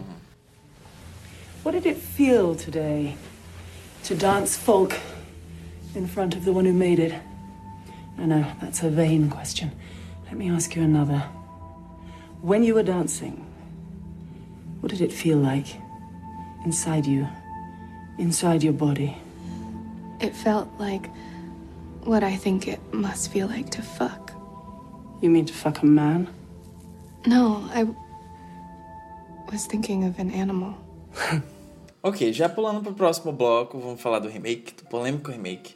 Uh, esse remake, ele passou, sei lá, quase uns 10 anos uh, em produção na gaveta, porque ele começou a ter tipo esses burburinhos de que ia ter uma refilmagem no boom, na década do boom de refilmagem, que foi os anos 2000. Lá para 2007, 2008 começou a sair essas notícias. Uh, o, Luca, o Luca Guadagnino não era tão conhecido naquela época, ele fazia algumas coisas e ele conseguiu os direitos autorais do filme, uh, mas ele não pretendia dirigir. E, curiosamente, o diretor que ele escolheu para fazer essa refilmagem foi o David Gordon Green, que é o responsável pela trilogia nova do Halloween, vai dirigir, parece, o, o filme novo ele do Ele está colecionando todas as franquias possíveis, sabe? Quase conseguiu o Suspiria. Pois é, pois é. Uh, e naquela época, uh, a pessoa atrelada no projeto era ninguém menos, ninguém mais do que a Natalie Portman. Ela ia produzir o filme também. E isso passou vários anos com esse filme em desenvolvimento e não saía mais nada. E eventualmente a Natalie Portman saiu do projeto. E daí, lá para 2012, por aí, contrataram uma nova atriz para ser a Suzy Bennion, que foi a Isabelle Furman, a órfã. E a Isabelle Rupert também estava atrelada no filme para fazer, icônico. eu acho, não sei se era Madame Blanc, não sei se era outra. Olha, eu queria ver a Isabelle Rupert, mas eu acho que foi livramento da Isabelle Furman não, não estrelar esse filme. Respeita. Olha, a melhor coisa que aconteceu foi é... essa menina ter caído Olha só, respeita ela, ok? Coloca assim Tadinha, cara. Eu adoro ela. Um beijo. Você gosta dela? Cite cinco filmes que você mais gosta dela. Com mais de cinco minutos de tempo. Ai, que ódio. É, é a mamacita ia servir, tá? Tava saindo rumores que ela ia estar no Pânico 6, sabe? Eu tava torcendo porque pelo menos ia ser um, um rosto conhecido, sabe? Mas contra o Ramon não dizer ninguém. A Selena Gomez vai ser a morte de abertura. confia, confia. Eventualmente, esse, essa versão do projeto também caiu por terra e o Guadagnino agora já estava fazendo seus próprios filmes uh, e ele acabou resolvendo uh, assumir a direção do projeto. E daí eu lembro quando o filme foi anunciado, eu lembro quando anunciaram a Tilda Swinton e a Dakota Johnson, todo mundo ficou meio. Ah, na verdade, a galera no geral ficou meio dividida, porque na, a Dakota Johnson naquela época só tava fazendo 50 tons de cinza. E daí todo mundo achava que ela era uma atriz horrorosa. Eu não achava, eu gostava dela. Era a única razão que eu assisti o filme, pra ser sincero. Eu assisti aquela trilogia inteira. Vamos ser sinceros, até hoje as pessoas não ficam, ah, Dakota Johnson. É só meio. Dakota Johnson. Amor, você frequenta o mesmo filme Twitter que eu? Não, os gays, os gays sempre apoiaram Todo mundo ela. Mas... ela, cara. E enfim, o, a nova versão do. A nova versão do Suspiro chegou, tava no meio desse boom do pós-terror. E veio uma versão mais. Longa. Uh, propícia para debates. uma versão mais nova. Uma, uma versão mais propícia para debates, porque era definitivamente diferente do, do que você esperava do original. Era uma versão mais sóbria, era uma versão mais longa, era uma versão mais, entre aspas, artística, etc. Tinha coisas para falar sobre, tem temas, tem metáforas, analogias, e tem duas horas e meia de duração. Uma hora mais que o original, acho importante frisar isso para os ouvintes. É, pois é. É, e o filme dividiu muitas opiniões na época que saiu. Eu lembro quando saiu. Eu lembro especificamente de todo, basicamente toda a campanha de produção do filme. Eu lembro quando saiu, vazou as primeiras fotos delas no, no set. E a Dakota Johnson tava com aquela peruca horrorosa, ruiva, sabe? Só que ela tava com um casaco moderno porque ela estava, tipo, saindo do trailer. Eu lembro, eu lembro que a primeira Enfim, foto eu lembro filme tudo que saiu. Tilda Swinton nas primeiras fotos de Suspiria. E ela, ela, ela maquiada de velho. E depois eles tiveram a pachorra de tentar fazer, vender Sim. que esse velho existia de verdade, sabe? Sim, eu ia falar disso. o Gaslight, cara. Esse, esse é meu surto coletivo favorito em relação a esse filme. Tipo, eles realmente tentaram convencer que era, tipo, o primeiro trabalho de um ator alemão, uma pequena província X, eu lembro que eles falaram isso, tipo, ah, deu três horas, e ele falou assim, gente, eu sou dessa província, ninguém conhece esse cara, não. ele não existe, não. eu, amo, eu amo a entrevista que eles, tipo, tiveram que tirar da Tilda Swinton, sabe? Falar, era você mesmo, né? E ela ficou, tipo, era foi. eu, sabe? Cara. tipo, garota, foi o primeiro shot, foi a primeira imagem do filme que todo mundo na internet viu, sabe? vocês se lembram, vocês se lembram, eu lembro que, tipo Fora isso, não tinha não. muita coisa sendo divulgada do filme, daí tava todo mundo, tipo, esperando. Tava todo mundo esperando, tipo, meu Deus, como é que esse filme vai se parecer? E daí saía a entrevista do, da galera, do Luca Guadagnino, do elenco, falando, tipo, não, mas o filme é mais sóbrio, o filme não é tão colorido, e tava todo mundo, sei lá, com o cu na mão. E eu lembro que teve um evento, acho que foi o Cinema, o Cinema Com. E eles exibiram uma prévia nesse evento, que obviamente não saiu era pra internet, a cena mas a, a prévia cena da Olga. era a cena disso. da Olga. Eu lembro disso a cena da Olga. E saiu a descrição, a descrição da cena, e eu lembro que eu tava, sei lá, perdendo minha cabeça com essa descrição, porque parecia insano, sabe? Eu lembro de um tweet de alguém que foi nesse evento, e ele só tweetou assim: exibiram uma cena do Suspiria, ossos quebrados, mijo e vômito. Algumas pessoas deixaram a sala. Era só um tweet escrito isso. E eu fiquei tipo, o que que tá acontecendo? Cara, eu lembro disso, que a descrição Cara. era de que a Dakota Johnson tava dançando e igual uma boneca de voodoo fazia acontecer coisas contra a mulher.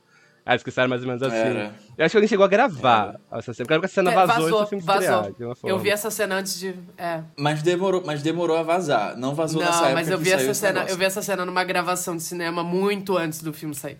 Muito antes do filme sair. Enfim, enfim. Sobre o que é o, esse remake, né? O remake é basicamente tem quase a mesma base da história, essa dançarina americana, que no caso é Suzy Bane, interpretada pela Dakota Johnson, que ela vai para a Alemanha para ingressar nessa academia de dança muito prestigiada e muito exclusiva. E ao chegar lá, ela começa a ver, testemunhar coisas estranhas e você aos poucos vai descobrindo que tem essa conspiração de bruxas no comando da, da escola, etc. Mas ainda que essa seja ainda a mesma essência do filme, tem certas coisas que estão semelhantes ao filme original. Esse é um filme completamente diferente em tom, em abordagem, em narrativa. Uh, ele insere novos personagens e ele tem coisas diferentes a dizer, ainda que use as, os mesmos pilares. Mas você consegue ver também que ele, ele tenta, e em alguns casos consegue, em outros casos não, mas ele tenta é, dar mais destaque para certos temas que no original eram apenas subtexto, ou era apenas um simples detalhe que estava lá e você podia ter certa leitura. Uh, então ele traz para frente por exemplo, o elemento da dança, que no original não é exatamente uma coisa muito bem utilizada. Uh, é, é, meio que só essa coisa visual, é uma academia de dança, tem umas cenas delas dançando balé, mas no final das contas isso não importa muito no desfecho da história no geral, ou, ou na narrativa em si. E aqui eles incorporam esse, o elemento da dança para a narrativa, a dança vira um elemento muito mais rústico e ritualístico, tem essas sequências enormes, tem essa relação. Ele explora muito a relação do corpo com a dança também. E ele cria meio que esse body horror em alguns, algumas, algumas sequências. Mas outra coisa que eu gosto bastante que ele faz nesse filme é que ele realça mais o elemento queer que tinha no filme original. O Argento, inclusive, ele chegou a dar entrevista dizendo que o original era, entre aspas, vagamente lésbico.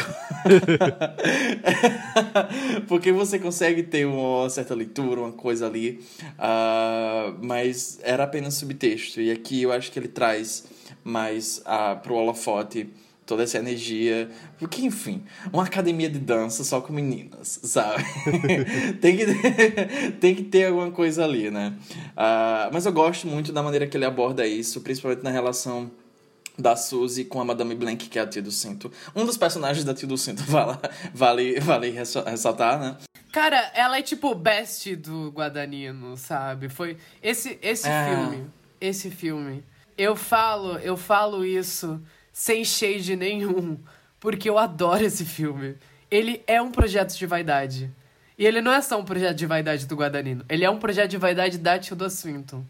É tipo, é, um, é, um, é uma punhetação de duas horas e meia. Esse filme é uma punhetação de duas horas e meia, sabe? É. Isso é um elogio. É. Você interpreta Inclusive... como quiser, mas o meu elogio é o que me faz gostar desse filme. Uh, mas no final das contas ele, ele basicamente situa essa história uh, nessa é no mesmo ano que o filme original foi lançado, 1977, mas ele explora mais esse contexto político da Alemanha naquela época. Tem muito desse, desses paralelos, essas ansiedades políticas que tava naquela época que o Álvaro comentou um pouco, uh, mas ele faz esses paralelos dentro da própria academia, então você vê essas instabilidades políticas acontecendo dentro da academia, enquanto a, todo o corpo docente, né? Os professores são docentes, né? Chama de as matriarcas, é como o roteiro chama. Não, eu vou, eu vou falar, eu vou falar. Uh, enquanto todo o corpo docente se reúne, eles estão meio que nesses dois lados, está tendo votação para ter uma nova líder, uma nova matriarca. Então tem esse clima de estabilidade dentro e fora da academia, ele vai criando esses paralelos. Uh, eu acho que ele tem coisas interessantes, ainda que seja essa punhetagem sem limites eh, desse filme. Mas eu acho que ele tem coisas interessantes a falar. Eu, eu acho que ele tem coisas interessantes que eu acho bem trabalhadas. Outras coisas não são bem tanto assim. Mas no final das contas, revendo depois de vários anos, eu acho que eu não revia desde que ele saiu, eu, eu percebi que eu engulo toda essa essa vaidade eu, eu, eu, eu engulo toda essa prepotência geladinha, sabe? Bota uns, umas gotinhas de limão, bota uns, uns cubinhos de gelo, eu engulo, eu engulo. Infelizmente eu sou putinha do Guadagnino. eu acho, eu acho que esse filme, ele tem, ele tem uma coisa que é o, a finese do homossexual pedante, sabe? É. E, uma, e a pedância de uma, de uma artista de meia idade. que é algo que você. Vai, de, depende muito se você vai comprar ou não a pedância dele. Porque eu botei, eu botei o José pra assistir pela primeira vez. E com cinco minutos de filme, ele virou para mim e falou assim: Eu vou basear minha personalidade inteira nesse filme no próximo mês. com cinco minutos de filme. No final do filme, ele, tava, ele já tava botando os favoritos do Letterboxd. Depende muito se você vai engolir. Você pode... E, e ele é muito 8 ou 80. Se você, as, as notas do, no meu Letterboxd é um negócio muito engraçado, porque é tipo 4, 5 estrelas ou duas. Sabe? Tipo, é você, ou você vai amar ou você vai odiar. E já, tipo, indo, eu lembro que eu de acompanhar toda a todo esse processo que a gente já falou um pouquinho brincando aqui antes, mas tipo do processo de divulgação. Eu lembro quando saiu o primeiro trailer, eu lembro que eu tava muito empolgado porque eu gosto de filme de bruxa e eu gosto do trabalho do Guadagnino. Eu já assisti todos os filmes do Guadagnino e eu tava, tipo, isso foi recém, logo depois da indicação ao Oscar de Call Name. Uh, Inclusive, é muito engraçado como esse filme é muito mais queer do que Call Me By Your Name. sem, ter, sem ter uma... Mas ele é, ele é. Ele tem é. Uma energia queer muito, muito mais forte do que Name. É, é engraçado isso dentro do filme. Uh, eu, lembro, eu lembro quando ele vazou... Cara, com essa porra desse filme vazou e não tinha legenda, e metade dele em alemão. Foi um pesadelo! eu, assisti, eu assisti o filme sem a legenda também. em alemão. Eu, eu assisti o filme sem a legenda, sem a legenda em alemão e sem a legenda em francês, porque ela elas falam francês no filme também. No ponto do filme elas ficam falando em francês. E eu lembro que eu tava assim, ó. Eu só vou engolir tudo que tá acontecendo aqui. Eu lembro que eu gostei muito da primeira vez e eu tenho, tipo, tradição de, tempos em tempos rever esse filme com outra pessoa. Porque eu acho que é um filme que. Ele é legal ver com outra pessoa e, tipo, discutir as coisas dele com outras pessoas. Eu já botei muita gente para assistir esse filme. E é sempre, tipo, reações muito diferentes. E eu acho que vai muito de cada pessoa, tipo, do, se ela realmente vai engolir o que o, o Guadarino tá fazendo ali. Dito tudo isso, é um projeto de vaidade. Ele é o, é o projeto mais vaidoso da carreira do Guadagnino, é, de todos os filmes dele. Uh, eu gosto muito desse filme, eu gosto muito do que ele faz nesse filme. Eu tenho um problema com algumas coisas nesse filme, mas isso a gente vai, tipo, discutir mais a fundo mais à frente. Eu acho ele pedante, sim, eu acho ele pedante pra caralho.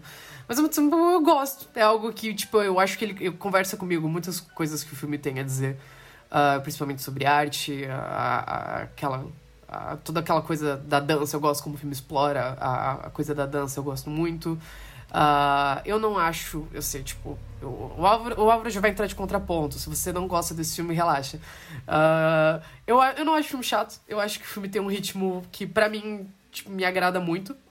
E eu acho muito engraçado como ele é muito. Ele é um filme muito divisível. Tipo, ou você vai engolir ou você não vai engolir. Eu acho. Eu lembro que quando saíram as primeiras reações do filme, era muito tipo, o filme é muito chato, mas o, o terceiro ato compensa. E era a gente falando. Ou gente falando, o filme é muito bom, mas o terceiro ato estraga.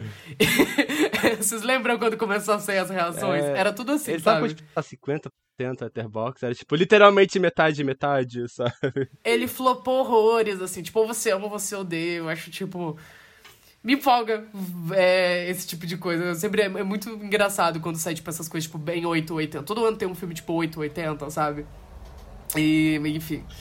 Uh, vocês queriam, a gente tá aqui agora, a gente vai falar de Suspiro. Vai lá, Álvaro, vai lá. Álvaro. Bom, eu, eu admiro a existência de filmes 880, acho que o cinema precisa deles. É, minha mente já fala de coisas que eu, gosto, que eu gosto desse filme. Tá, pra, pra deixar um pouco não, mais positivo. Começa pelo que você não gosta. Não, não vou deixar um pouco mais começa positivo. Começa pelo que você não gosta.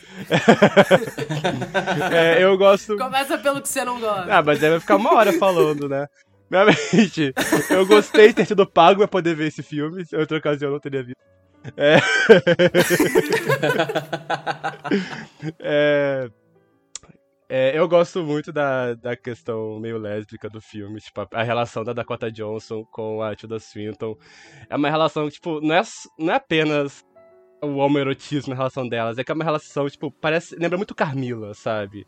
Uma relação que é quase hum. que uma parasitando da outra, sabe? Hum. Tipo, é uma relação que é muito estranha e, tipo, é sensacional de acompanhar isso. É, pra mim, tipo, terror queer completo aquilo. É.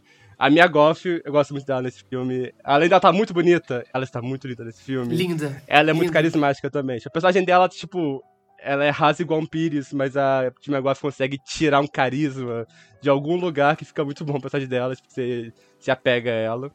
Eu gosto da cena de pesadelo. A cena de pesadelo, eu gosto bastante delas, aquele coisa meio surreal, tipo. Acho que combina bastante. É, eu, eu admiro a decisão de botar uma estética brutalista, tipo, de leste europeu no filme. Nem sempre é bem utilizado, mas achei uma escolha interessante. É... Eu gosto da relação da dança que, é, que o filme faz. É...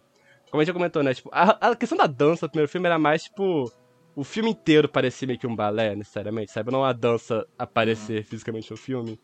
E aqui eu acho que ele faz um trabalho interessante de ligar uh, o ato de dançar como sendo uma espécie de bruxaria, sabe? Fala muito no, no Suspiro original como as bruxas são muito ligadas à arte, e aqui eu acho que ele faz um trabalho interessante de mostrar isso de um jeito meio prático.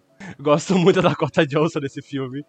É, eu acho que ela casa muito bem esse papel. Tipo, no começo não convence tanto, mas perto do final eu acho que faz mais sentido. Porque a Dakota Johnson ela tem esse jeito específico de ator dela. Que algumas pessoas odeiam, mas gays amam no geral.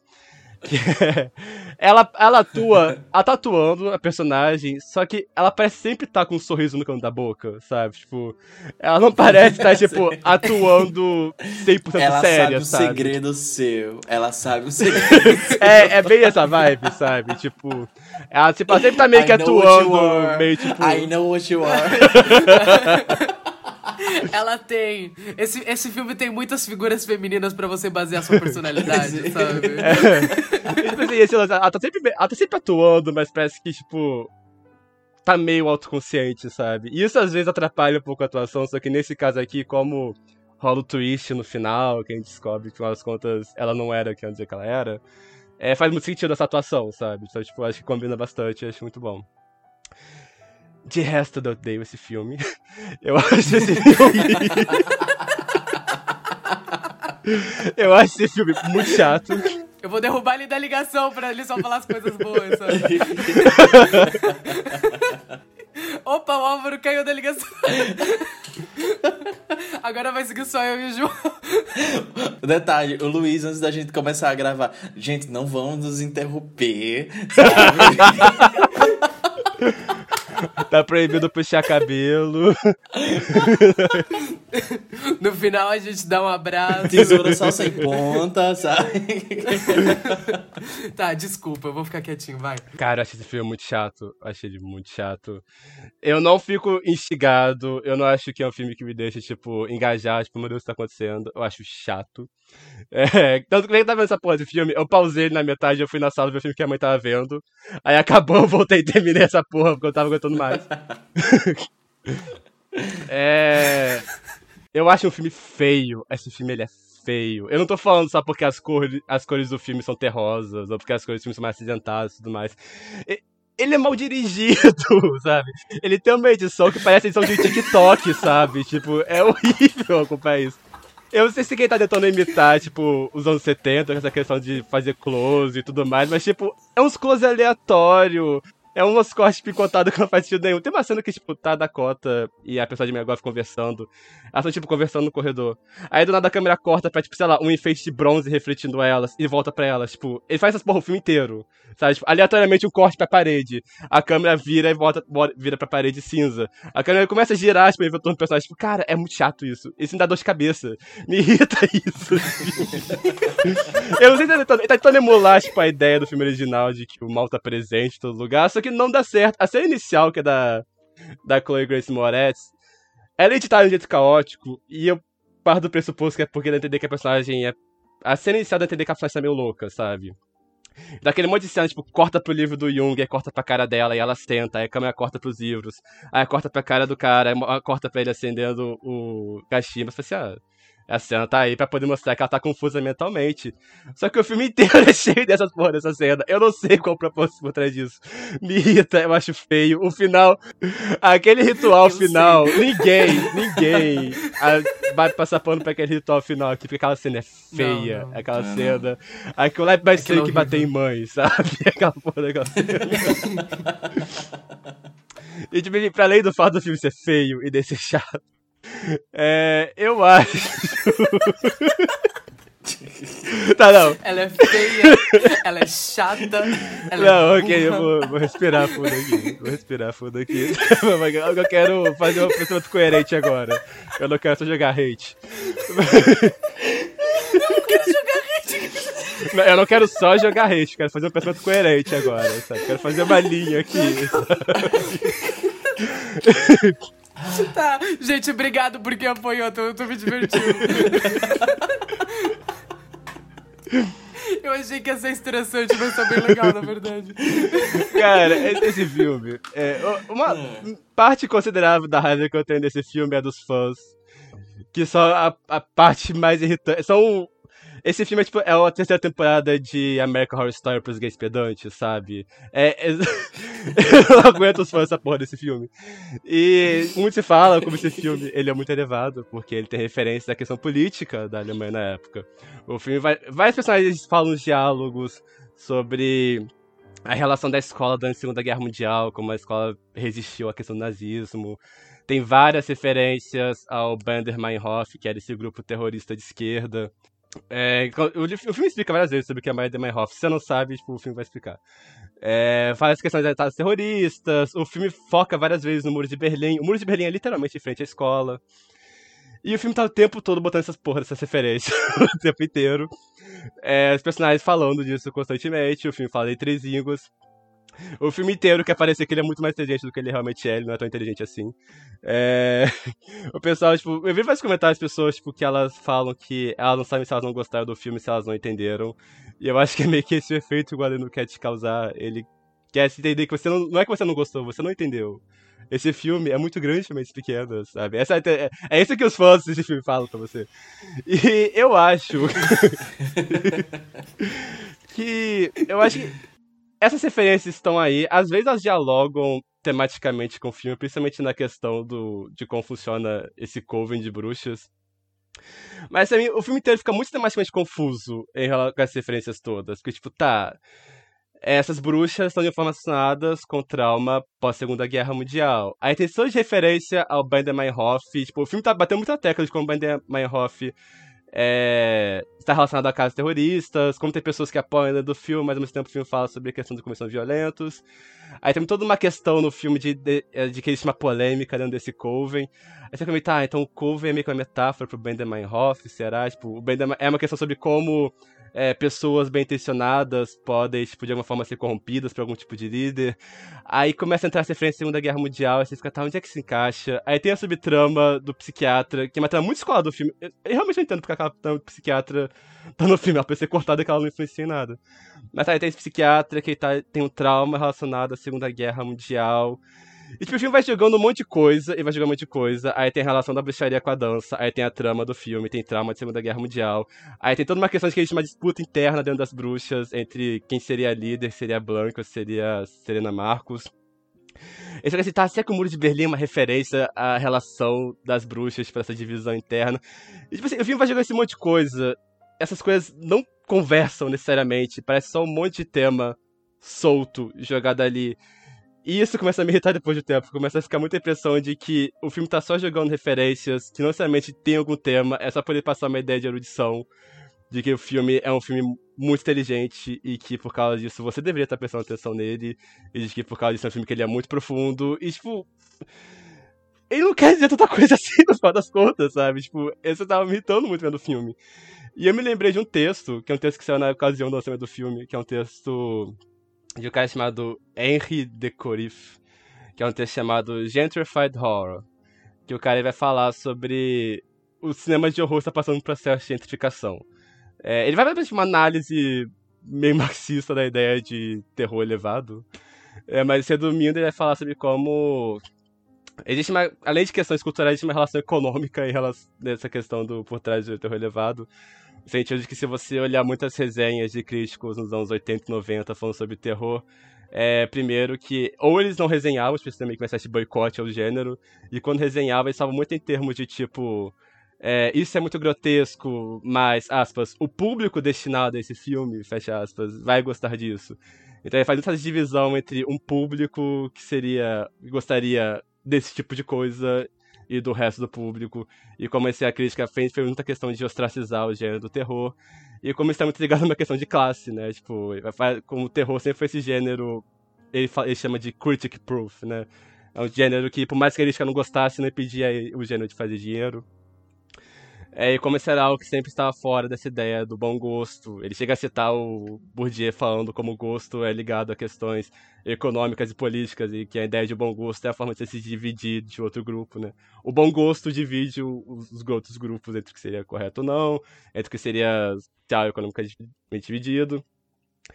E que ele começa a falar sobre como é, esse momento atual do terror é o terror que seria o terror elevado, várias aspas, nada mais é do que tentativa de é, marketear o terror para o que seria uma classe burguesa na visão dele. É, essa classe que nunca que não faria parte do grupo aspas dessas pessoas, né? Tipo que os críticos tanto falavam que engoliria esse tipo de coisa. E ele fala como é que você convence essa classe burguesa a, a adotar esse gênero? Esse é porque as pessoas não podem simplesmente ver terror porque elas gostam, porque isso é coisa das outras pessoas, aspas. É você dar razões para elas verem, porque elas não vão ver porque é terror, elas vão ver porque é socialmente importante, vão ver porque é um filme sobre trauma, vão ver porque é um filme que fala sobre assuntos X ou Y. Você vai ver, tipo, basicamente todo o marketing em torno desses filmes nos últimos anos é basicamente em torno disso. Ele fala como o marketing deixou de ser o terror que é assustador, aterrorizante, passou a ser elevado, é, um terror diferente, não igual aos outros e tudo mais. E ele coloca o Suspira dentro dessa questão, ele usa até esse exemplo. É, o Suspira original, ele tem todo esse subtexto que a gente pode ler sobre as relações da Alemanha após a Segunda Guerra Mundial, desse trauma que tá ali vivo e tudo mais. É, enquanto que nesse ele pega todo o subtexto, ele transforma em texto e faz o tempo todo questão de marketear como sendo esse terror elevado, esse terror que vai agradar é, as pessoas que normalmente não gostam de terror, que é como esses filmes costumam ser marcados, né? Enfim, é um texto interessante, vale a pena ler, ele vai mais a fundo essa questão, mas também é basicamente essa questão mesmo, sabe? É um filme de terror que ele é para outras pessoas, é um filme de terror que não é para de terror. É um filme que ele vai atrair aqueles pessoas que não costumam ver filmes de terror. É um filme de terror que ele é importante, é um filme de terror que ele tem coisas a dizer, sabe? Que é mais ou menos como todos esses filmes foram marketeados nos últimos seis anos, sabe? Ele faz uma metáfora bem interessante, inclusive, falando sobre é, como se vai para ver vários dos termos que são usados para se falar sobre essa nova leva de terror. É, são termos que são literalmente usados para se defender de gentrificação. Se fala em renovação, se fala em recriar, se fala em renovar situações, sabe? Enfim, é interessante pra mim, mas essa relação que eu tenho com o filme, sabe? É um filme que eu acho que ele é, é muito pedante. É um filme que tá o tempo todo tentando marketear essa ideia de um bom gosto, atingir essa ideia de um filme de bom gosto, porque você não pode simplesmente ver um filme de terror. Você tem que ver um filme de terror porque ele vai trazer citações de Jung. Tem uma hora que se um de Lacan no filme, tipo, o cara conhece Lacan, essas porra todas, sabe? Enfim, essa é uma coisa, essa é a minha irritação pessoal com o filme, sabe? Tipo, eu acho que é um filme, como, como já falou, tipo, fácil porque ele é pedante, é uma coisa até meio fácil, né? Uma acusação que normalmente as pessoas fazem. Mas eu acho que é muita relação, sabe? Tipo, é o Suspiria original sendo gentrificado. Eu concordo. Fim do podcast, gente.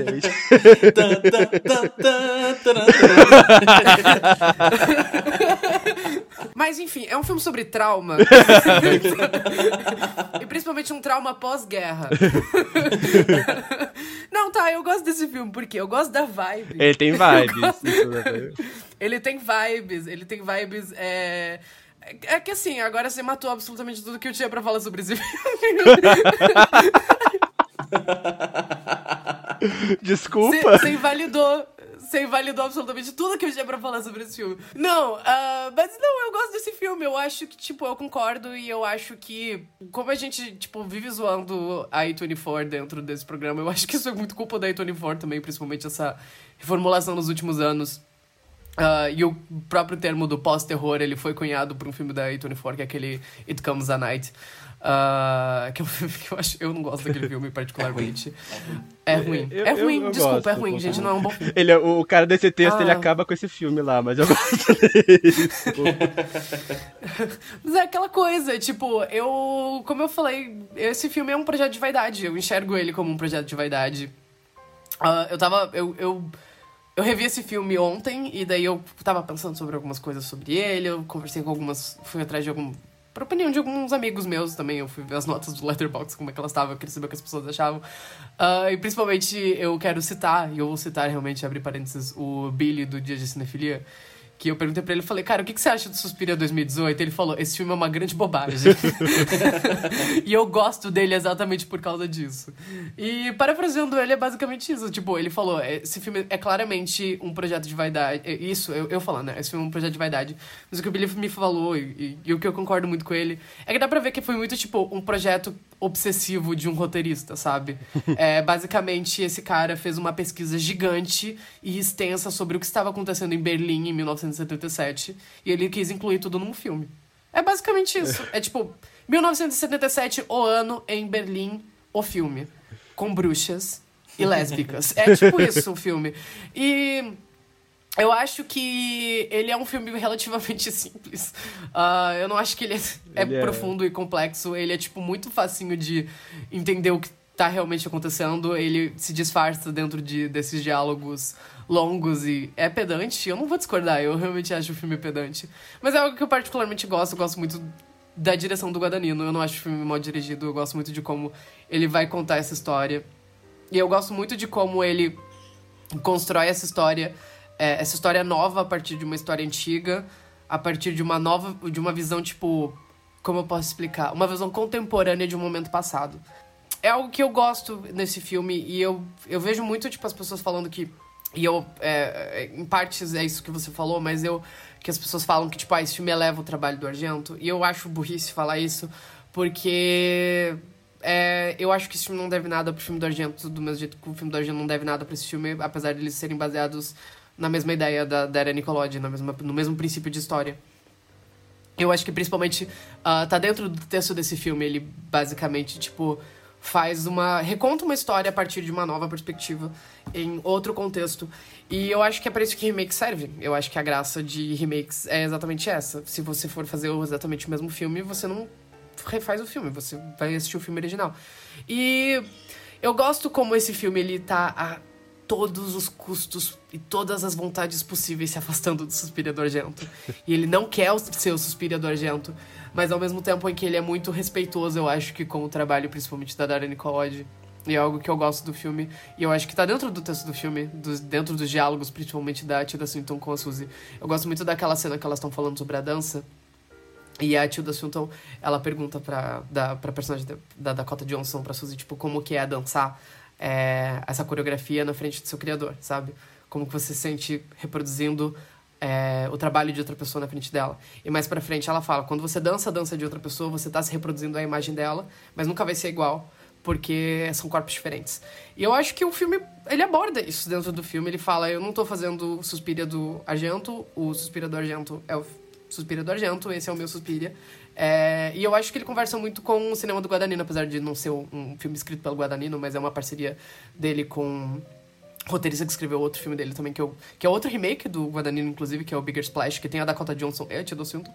Que é um filme bem legal, inclusive. É, o nome é Um Mergulho no Passado. Ele é um remake daquele filme francês com Alain Delon, o, o Lapicine, sabe? O The Swimming Pool. Uh, é um filme que eu gosto bastante também. É um filme que, de novo, ele é uma reinterpretação da, da história que, desse filme francês também. Uh, mas eu acho que é um filme que particularmente encaixa muito bem dentro da carreira do Guadagnino, principalmente porque o Guadagnino é um diretor muito pedante. E. ele é um diretor que ele fala muito sobre desejo, no geral, sabe? Tipo, e esse filme se encaixa dentro dessa ideia, tipo. É, eu acho um que ele conversa muito com a filmografia do Guadagnino. Eu, eu vi eu só não vi o primeiro filme dele, que é um filme de 99 com a Tilda Swinton, porque ele não existe em lugar nenhum da internet. Se você tiver zipado em algum lugar, por favor, me manda que eu queria assistir. Eu não lembro o nome do filme agora, mas enfim. Você, você entra lá, é um filme de 99 que eu assisti do Swinton que eu não achei. Eu procurei muito e eu não achei. Mas, tipo, dentro da filmografia dele, eu acho que é um filme que encaixa, eu acho que é um filme que tá dentro dos temas do que o Guadagnino vai falar. E principalmente dentro do que ele já falou sobre esse filme, que é, eu vi uma entrevista com ele que ele falava que, tipo, todos os sonhos dele, em algum sentido, são sonhos eróticos que ele teve quando ele era adolescente. Uh, acho isso bonito, um artista, é, um artista falando sobre sua arte. Artista? e, e, ele disse que. Brincadeira. e, e ele fala que o Suspiria, num, num sentido, é o encontro de tudo isso, sabe? Porque ele sempre quis fazer um filme de terror. E ele faz um filme de terror do jeito dele, é tipo. É realmente. Uh, é um trabalho do Guadagnino. E eu gosto do trabalho dele, eu acho que ele faz um bom trabalho em cima do trabalho do Argento, eu acho que é burrice comparar os dois do mesmo jeito que eu acho que, tipo, é burrice você querer dizer que esse filme é melhor que qualquer outro filme de terror só porque ele toca em termos políticos. Porque ele não se aprofunda em nada, no fim das contas. Eu acho que ele usa muito o panorama da época, mas como um. Mas como estética, sei lá, pra ver. É uma estética, é, exatamente. É, é exatamente isso, isso que você falou, tipo, a ideia de ser um filme mais brutalista.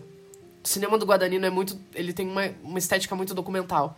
Todos os filmes dele tem. Parece que você tá assistindo um documentário. Ele é muito obcecado por essa coisa de, de, de filmar o, o cotidiano dos personagens. Tipo, todos os filmes dele são abarrotados de cenas cotidianas que, na verdade, não acrescentam em nada a história, mas, tipo, são tão ali porque ele gosta de filmar cotidiano.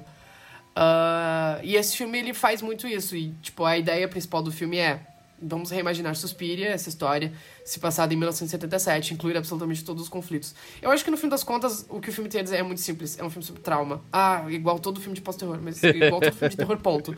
Mas é um filme sobre trauma, e eu acho que eu gosto muito da cena final, que é a cena da Suzy conversando com o tio da Swinton. o senhor tio da Swinton. o senhor tio da Swinton. pra você é senhor tio pra da você é doutor, porque ele é psicólogo. a tio da Swinton com face swap, sabe? Tipo...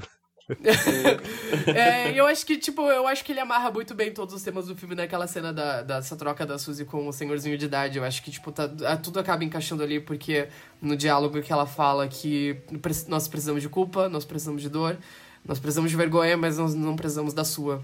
E ela tira a memória de todas essas mulheres da vida dele. Eu gosto como ele é um filme extremamente feminino, como a gente falou, um filme extremamente lésbico. E só tem uma figura central masculina no filme, é interpretado por uma mulher também. É pedante pra caralho, mas eu gosto, eu engulo com farinha. É, eu, eu, não. Eu particularmente não gosto do personagem de psiquiatra justamente porque ele, ele, quebra muito essa questão de ser um filme centrado em mulheres, sabe? Começa a já te outros filtros de maquiagem, tipo. Ele ainda tá ocupando uma parte considerável do filme sem influenciar tanto. E ele é um dos poucos personagens principais que chega vivo ao final. E a, todo o lance dele é que ele é redimido do que, mais ou menos. Enfim, é meio estranho esse parte dele, por isso eu acho que, tipo, podia ser cortado só, sabe? Tipo. Uf. E a tia da Swinton não tá tão boa assim daquele vestido daquela roupa. Ela tá parecendo um Muppet, sabe? Só mexe a boca dela a minha parte do tempo, sabe? Tipo. ela como a, eu como acho, a Marcos engra... tá de boa. Eu acho engraçadinho. Mas, tipo... Tá. Eu acho engraçadinho na cena final quando ela tá. Quando...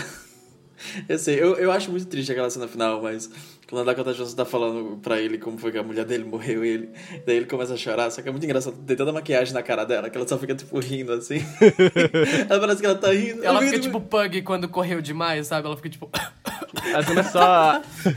ela só começa a apertar o rosto, sabe? Pra ele ter alguma expressão. É... Enfim, eu quero ver o que o João tem é, desse filme. O bichinho tá calado há muito tempo.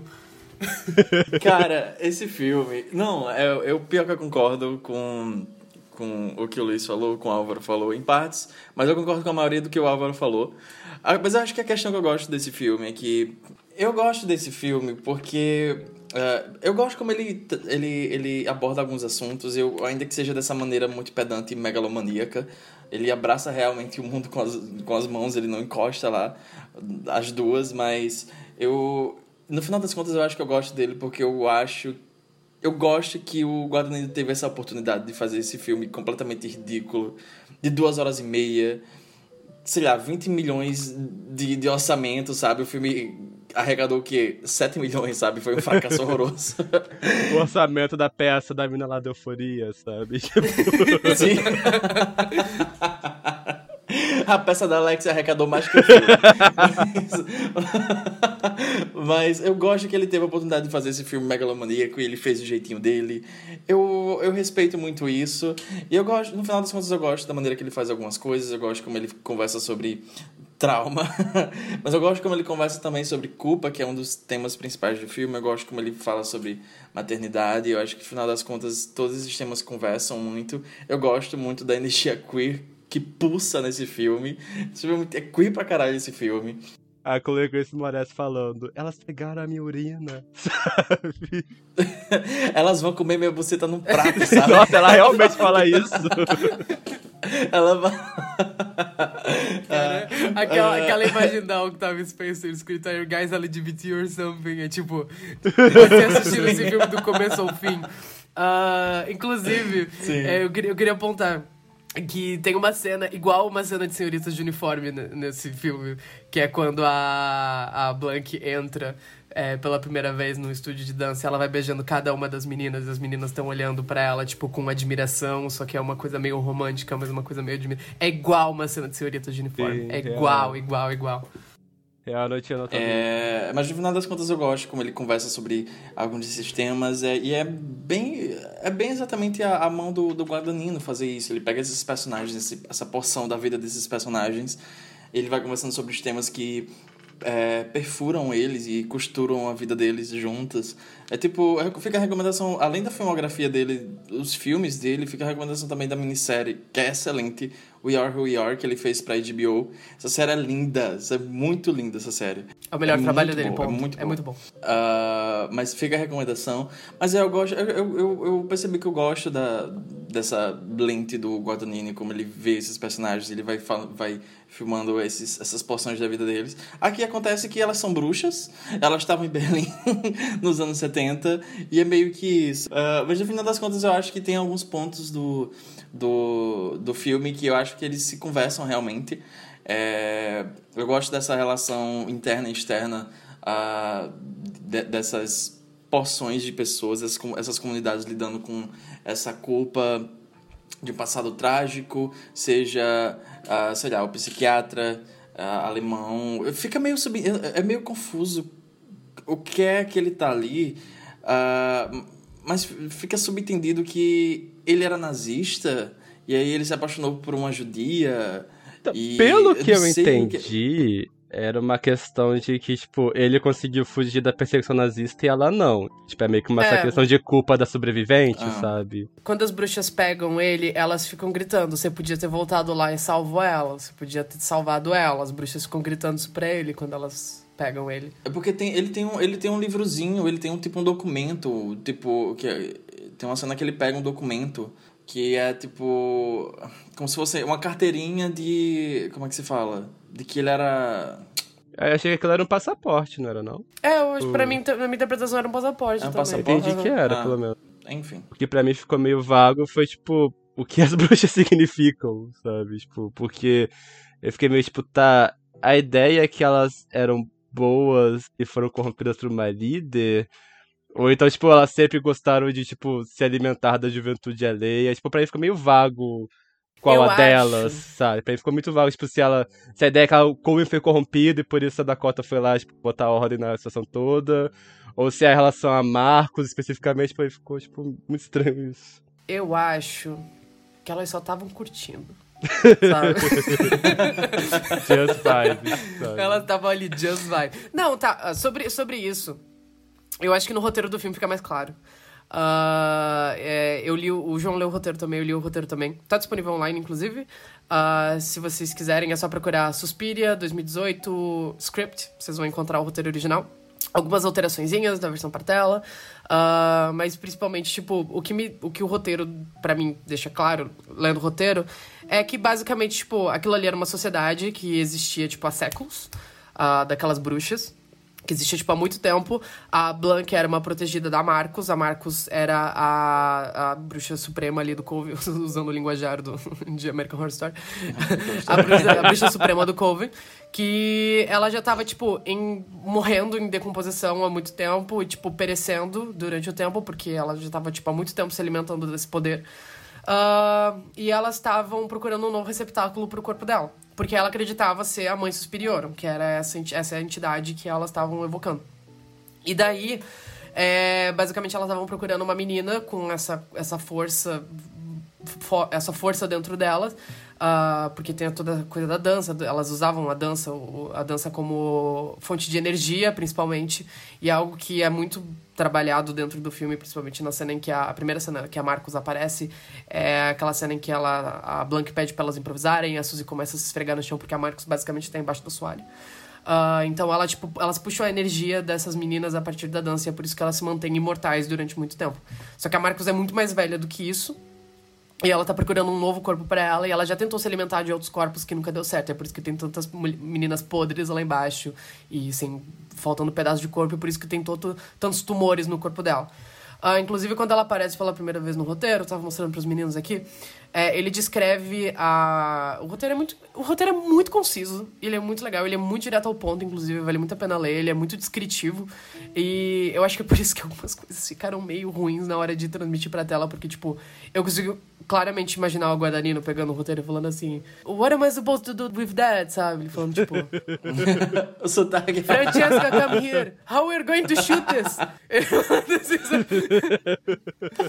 This doesn't make any sense, sabe? Ele falando assim. Porque, tipo, ele, a, a descrição do, do, do Sabá é uma coisa, tipo, extremamente Lovecraftiana. Aquele, aquele demônio que aparece, ele descreve como, tipo, pedaços das sombras se juntando, sabe? Tipo, e é um negócio que vai formando um negócio até todo mundo perceber que tá lá e elas começam a gritar e tal. Uh, no, no roteiro ele descreve a Marcos, é, parafraseando o roteiro, né? Eu traduzi. É, ele fala: Ela é difícil de olhar, está sobrecarregada e desfigurada por tumores. Alguns deitados, outros são levantados em talos como verrugas. Ela está coberta por uma visão horrível da idade, em uma forma humana, não de maneira normal, como a idade trata o corpo, mas o produto de um tempo sendo revertido de novo, de novo, de novo, até que a pele e tecido não podem mais conter tantas contradições, zangadas por estarem tão cansados. É assim que ele descreve a Marcos no roteiro. E daí foi isso que eles entregaram pra, pra pessoa que fez o design de produção. E é basicamente com isso que eles tiveram que trabalhar para fazer aquela maquiagem. Mas é basicamente Imagina isso. ele olhando aquele falando, nossa, que bacana. e basicamente é isso. Tipo, a Marcos queria, tipo, um corpo novo porque ela acreditava ser a mãe Suspiriorum. Ela tava mentindo para aquelas bruxas, falando que ela era a mãe Suspiriorum. E tinha essa coisa dentro do, do Coven que a Blank, que era essa protegida original da Marcos, que aparece naquele retrato, ela não. Ela tava sentindo já que tinha alguma coisa errada e percebendo que a Marcos mente, basicamente, né?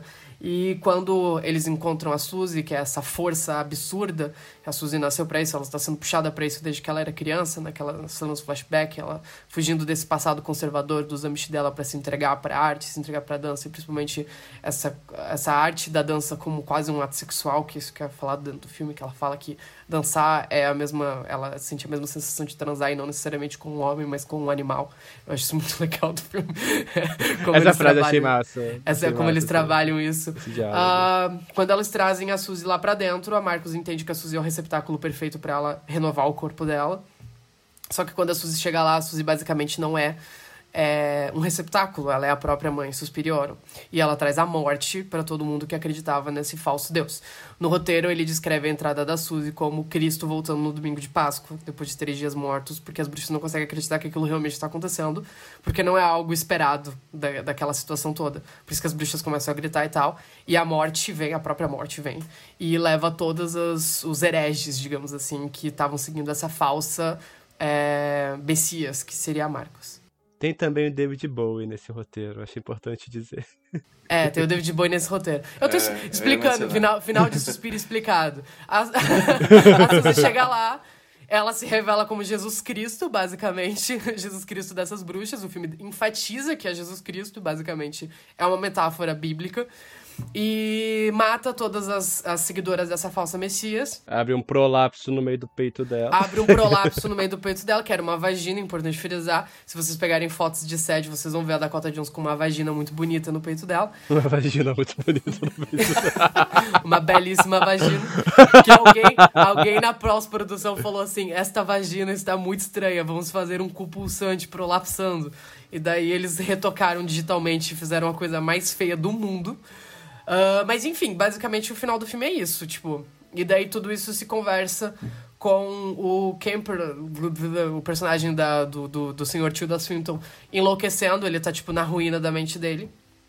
E daí ela vai lá se desculpar com ele uh, pelo que as filhas dela fizeram e tira todas as memórias e todas as dor dele, porque, tipo, essa nação, a Alemanha, no geral, principalmente, precisa de dor, culpa e vergonha, mas não a dele, não de pessoas específicas para uma nação prosperar, ela precisa passar por tudo isso, mas não da dor de uma pequena pessoa.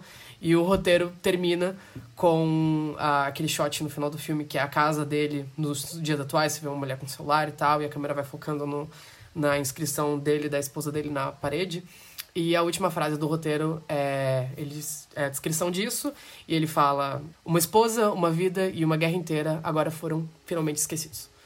E é assim que o roteiro termina basicamente é uma história sobre trauma, renascimento e culpa e maternidade. E é uma grande metáfora bíblica. Final de suspiro explicado, é. sabe? Tinha uma cena de uma das bruxas só, tipo, botando um chapéu nele, falando desculpa qualquer coisa, é. e botando pra fora. É engraçado. É tem um senso de humor, tem um senso de humor, a velhinha pegando a cabeça da Tilda Swinton, mostrando que a Tilda Swinton tá viva e ela abraçando. tem um senso de humor estranho. É, as meninas, tipo, as alunas lá em cima, elas dizendo que a Madame Blanc é, foi embora, e daí passa ela limpando sangue, sabe, arrastando os corpos ela não vem mais. Ela não vem mais, gente. É, é estranho, eu não... É, é, o que, que, que eu sinto do roteiro, lendo o roteiro, o roteiro é muito direto, e o roteiro, ele não se leva tão a sério, tipo, ele tem essas pedâncias todas, mas ele é muito mais louco. Tipo, o roteiro é insano. O roteiro é muito gostoso de ler, ele é muito descritivo, sabe? Ele, no terceiro ato, ele pira completamente, vira essa putaria toda que eu descrevi para vocês. Um, o jeito que o Sabá é montado é diferente no roteiro, isso pra mim, tipo, foi mais decisão de produção mesmo, como eles iriam montar a cena. No roteiro, elas estão numa mesa triangular, é, fazendo um banquete, as matriarcas, enquanto as meninas dançam ao redor. E as as três mulheres que morrem ao longo do filme, que é a Patrícia Alga e a Sara, elas estão mortas, já em decomposição, servindo as matriarcas nesse banquete. Elas estão obrigando o velho a tomar vinho. E cada uma delas está usando uma máscara para representar uma das mães. A Sara está usando a, a, máscara da a, a mãe de Suspírios, né? A Mother Suspiriorum. E basicamente o desenrolar da cena é o mesmo, só que tipo, o jeito que ele monta o sabá é diferente. Uh, o que eu tenho a dizer sobre esse terceiro ato é que eu acho o filme bem dirigido, eu acho o filme bem dirigido, eu acho o filme bem editado. Eu acho que o, o Guadagnino, ele tem uma estética muito naturalista. E, tipo, todos os filmes dele são muito naturalistas. Ele filma quase como de uma maneira meio documental. Ele usa muito essa mistura de, tipo, câmera na mão, com steadicam, sabe? Uma Planos abertos. E, uma ideia na cabeça. e basicamente, tipo, o que eu interpreto da, da da edição e do jeito que o filme é montado é que basicamente, tipo, as bruxas estão controlando aquelas meninas a partir da. Não só a partir da dança, que elas estão se alimentando a partir da dança, mas a partir de, tipo, reflexos e rostos. Se vocês perceberem, tem muitos rostos e muitos olhos espalhados pelo filme inteiro, assim, tipo, tanto no cenário quanto na. Tipo, de forma mais literal, como de forma mais metafórica também. E quando a Patrícia tá lá no, no, no, no quarto do Kempler, é aquela edição maluca e tá tudo vibrando, ela fecha, ela fecha o... Ela baixa o porta-retrato, porque tem reflexo no porta-retrato. Ela vira o livro, porque tem um olho no livro. Porque ela sabe que é uma forma que as bruxas têm de observar absolutamente tudo. Então, ao longo do filme, tem esses closes em reflexos e olhos e coisas que parecem rostos, mais para dar essa sensação de que as bruxas estão observando o tempo todo. Ah, mas é algo que, tipo. Não, tá, não é muito claro e realmente tipo, é uma bagunça a edição do filme quando você vai assistir, mas se vocês, se vocês perceberem absolutamente todas as cenas, ele dá muito foco em reflexos, porque é uma forma das mães e das matriarcas daquela. é, daquele coven controlar e estar sempre observando as meninas. É por isso que tem muitos rostos em todos os lugares. Ahn, e é isso. O terceiro ato é feio. eu, acho, eu acho filme bonito. Eu acho filme bonito. Eu acho filme realmente bonito. Eu acho filme bem filmado. Eu gosto da edição. Eu gosto que é caótico. Eu gosto que as cenas que envolvem magia e dança, principalmente, ele mistura muita técnica ali. Ele faz muito. Ele faz muito plano fechado, misturado com plano aberto, misturado com steadicam, misturado com câmera de mão, misturado. Sabe? Tipo, ele vai. É, me- é meio louco e tem essa coisa, tipo. A dança parece que dói, sabe? E eu acho que o momento que o filme começa a fluir, realmente, tipo, parece que a, dança não, não é algo que parece que exige muito do corpo delas. É no final, quando a, a, a mãe superior ela fala dancem, é bonito, e as meninas começam só a girar e elas parecem que elas estão quase levitando. Ah, eu gosto disso, que tipo, é um momento em que quebra essa coisa da, da dança mais como um esforço físico monumental dentro do filme. Mas o que eu sinto mais da, daquela, daquela cena do Coven é que, tipo, no roteiro é muito maluco. É quase incompreensível o jeito que ele descreve as coisas. É legal, é quase um horror cósmico ali dentro. E eles não tinham ideia de como filmar aquilo. O Guadagnino chegou naquele set gigantesco e ele falou assim: o que, que eu faço aqui? e daí é só uns planos abertos horríveis. E daí tinha muito efeito prático. Se vocês forem pegar vídeo de bastidor, tinha muito efeito prático. E basicamente.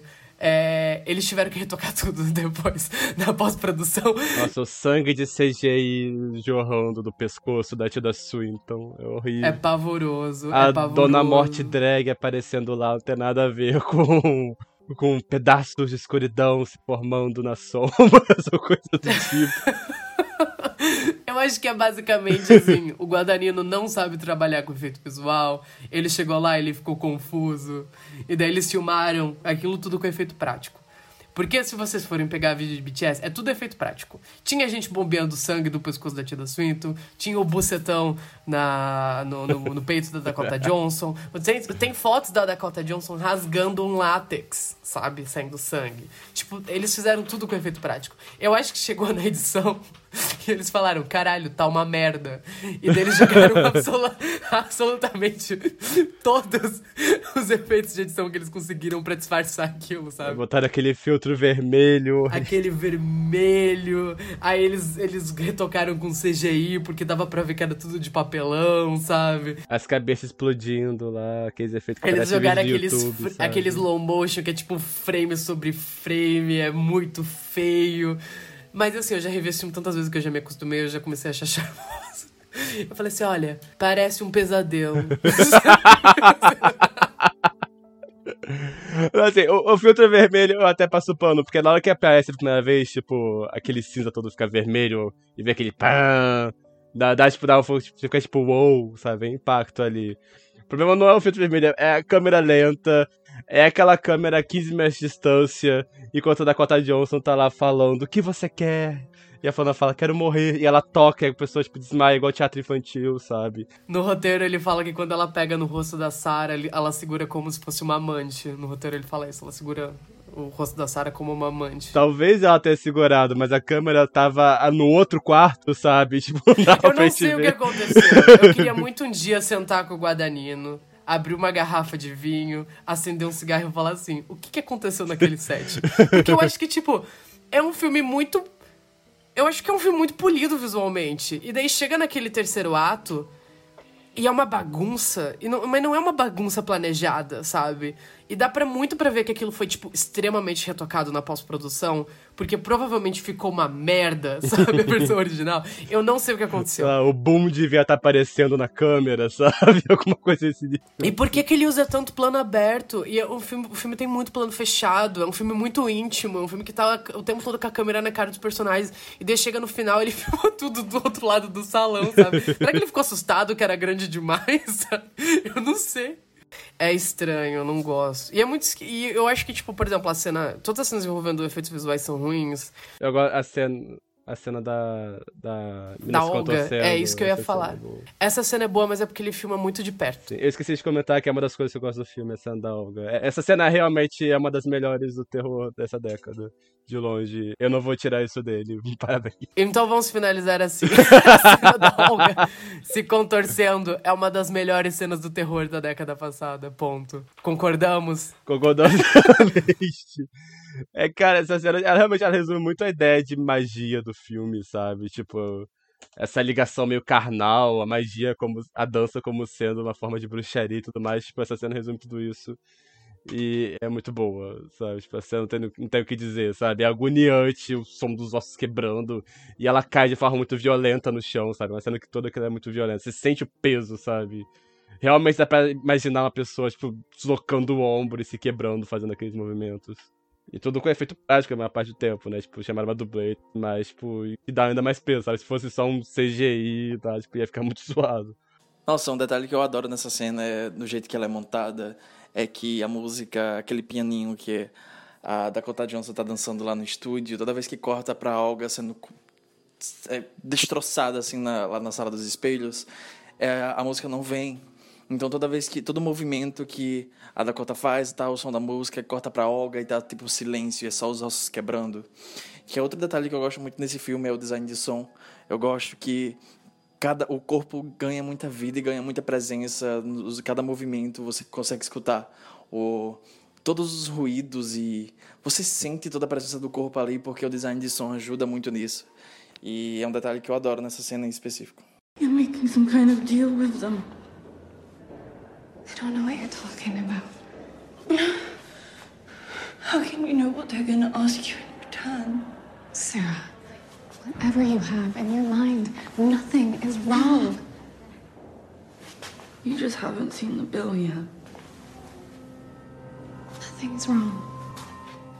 Então, bruxinhas, bruxinhos e bruxinhas, esse foi o Esqueletos no Armário Especial Suspira. Eu espero que vocês tenham gostado. Vocês pediram, vocês ansiaram. Eu falei demais, eu sei, desculpa. Eu realmente gosto muito desse filme. Ah, eu me realizei falando bem desse filme, mas. E o Álvaro provavelmente se realizou falando mal desse filme. A gente representou aqui o, o melhor dos dois mundos. O melhor dos dois mundos. E esse é o Esqueletos no Armário, ah, o seu podcast de horror queer, criado por três bruxinhos É, isso. você encontra, você encontra o Esqueletos no Armário em qualquer rede social com arroba esqueletos gays. Uh, e você pode conferir também o nosso site, que é esqueletosnoarmário.com.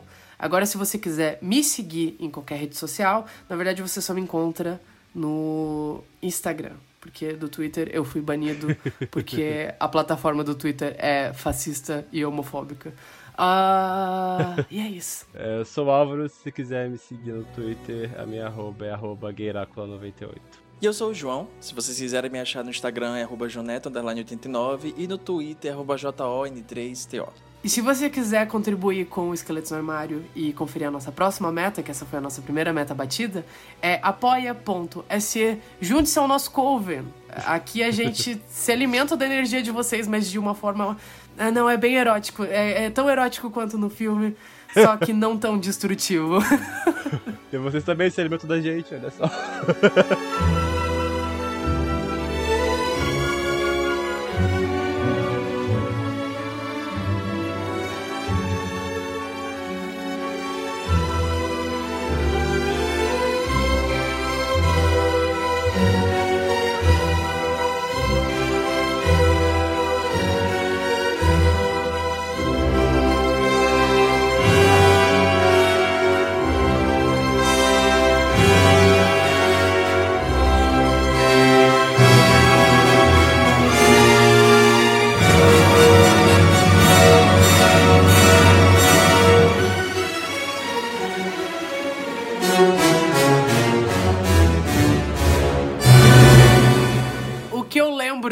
lembro dos anúncios do remake de Suspiria é todo mundo ficando puto porque contrataram a Chloe Grace Moretz, porque foi na época que todo mundo Sim, odiava tadinha, a Chloe Grace Moretz, sabe? Que anunciaram tadinha, ela no filme. cara, eu acompanhei isso. Eu lembro, é. foi tipo massacre, assim, eu lembro, todo, ninguém tava, tipo, nem ligando pra qualquer outra coisa envolvendo o filme, era só tipo assim, ah, fudida. E, tipo, todo mundo achava que ela ia fazer a Suzy, eu lembro disso, assim.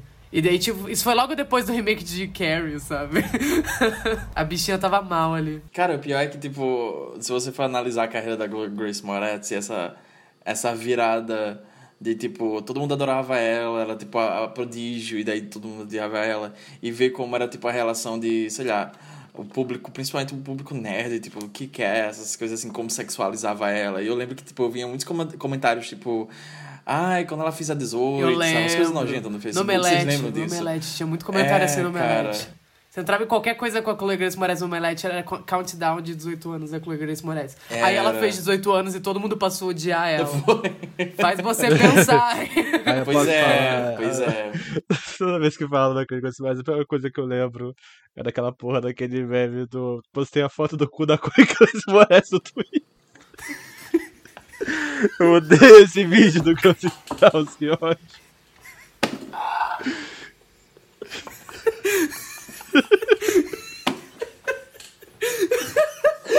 Vocês estão sincronizados, Ixi, que ódio.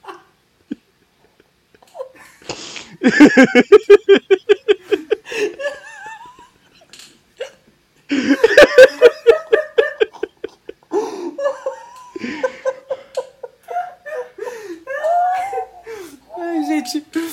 Ah, eu me odeio por só lembrar dela. Isso, quando eu ouço o nome dela. O, o ouvinte que não gosta que a gente dê risada no programa tendo uma convulsão agora. Corta isso, Luiz. Tá muito deslocado. Muito deslocado.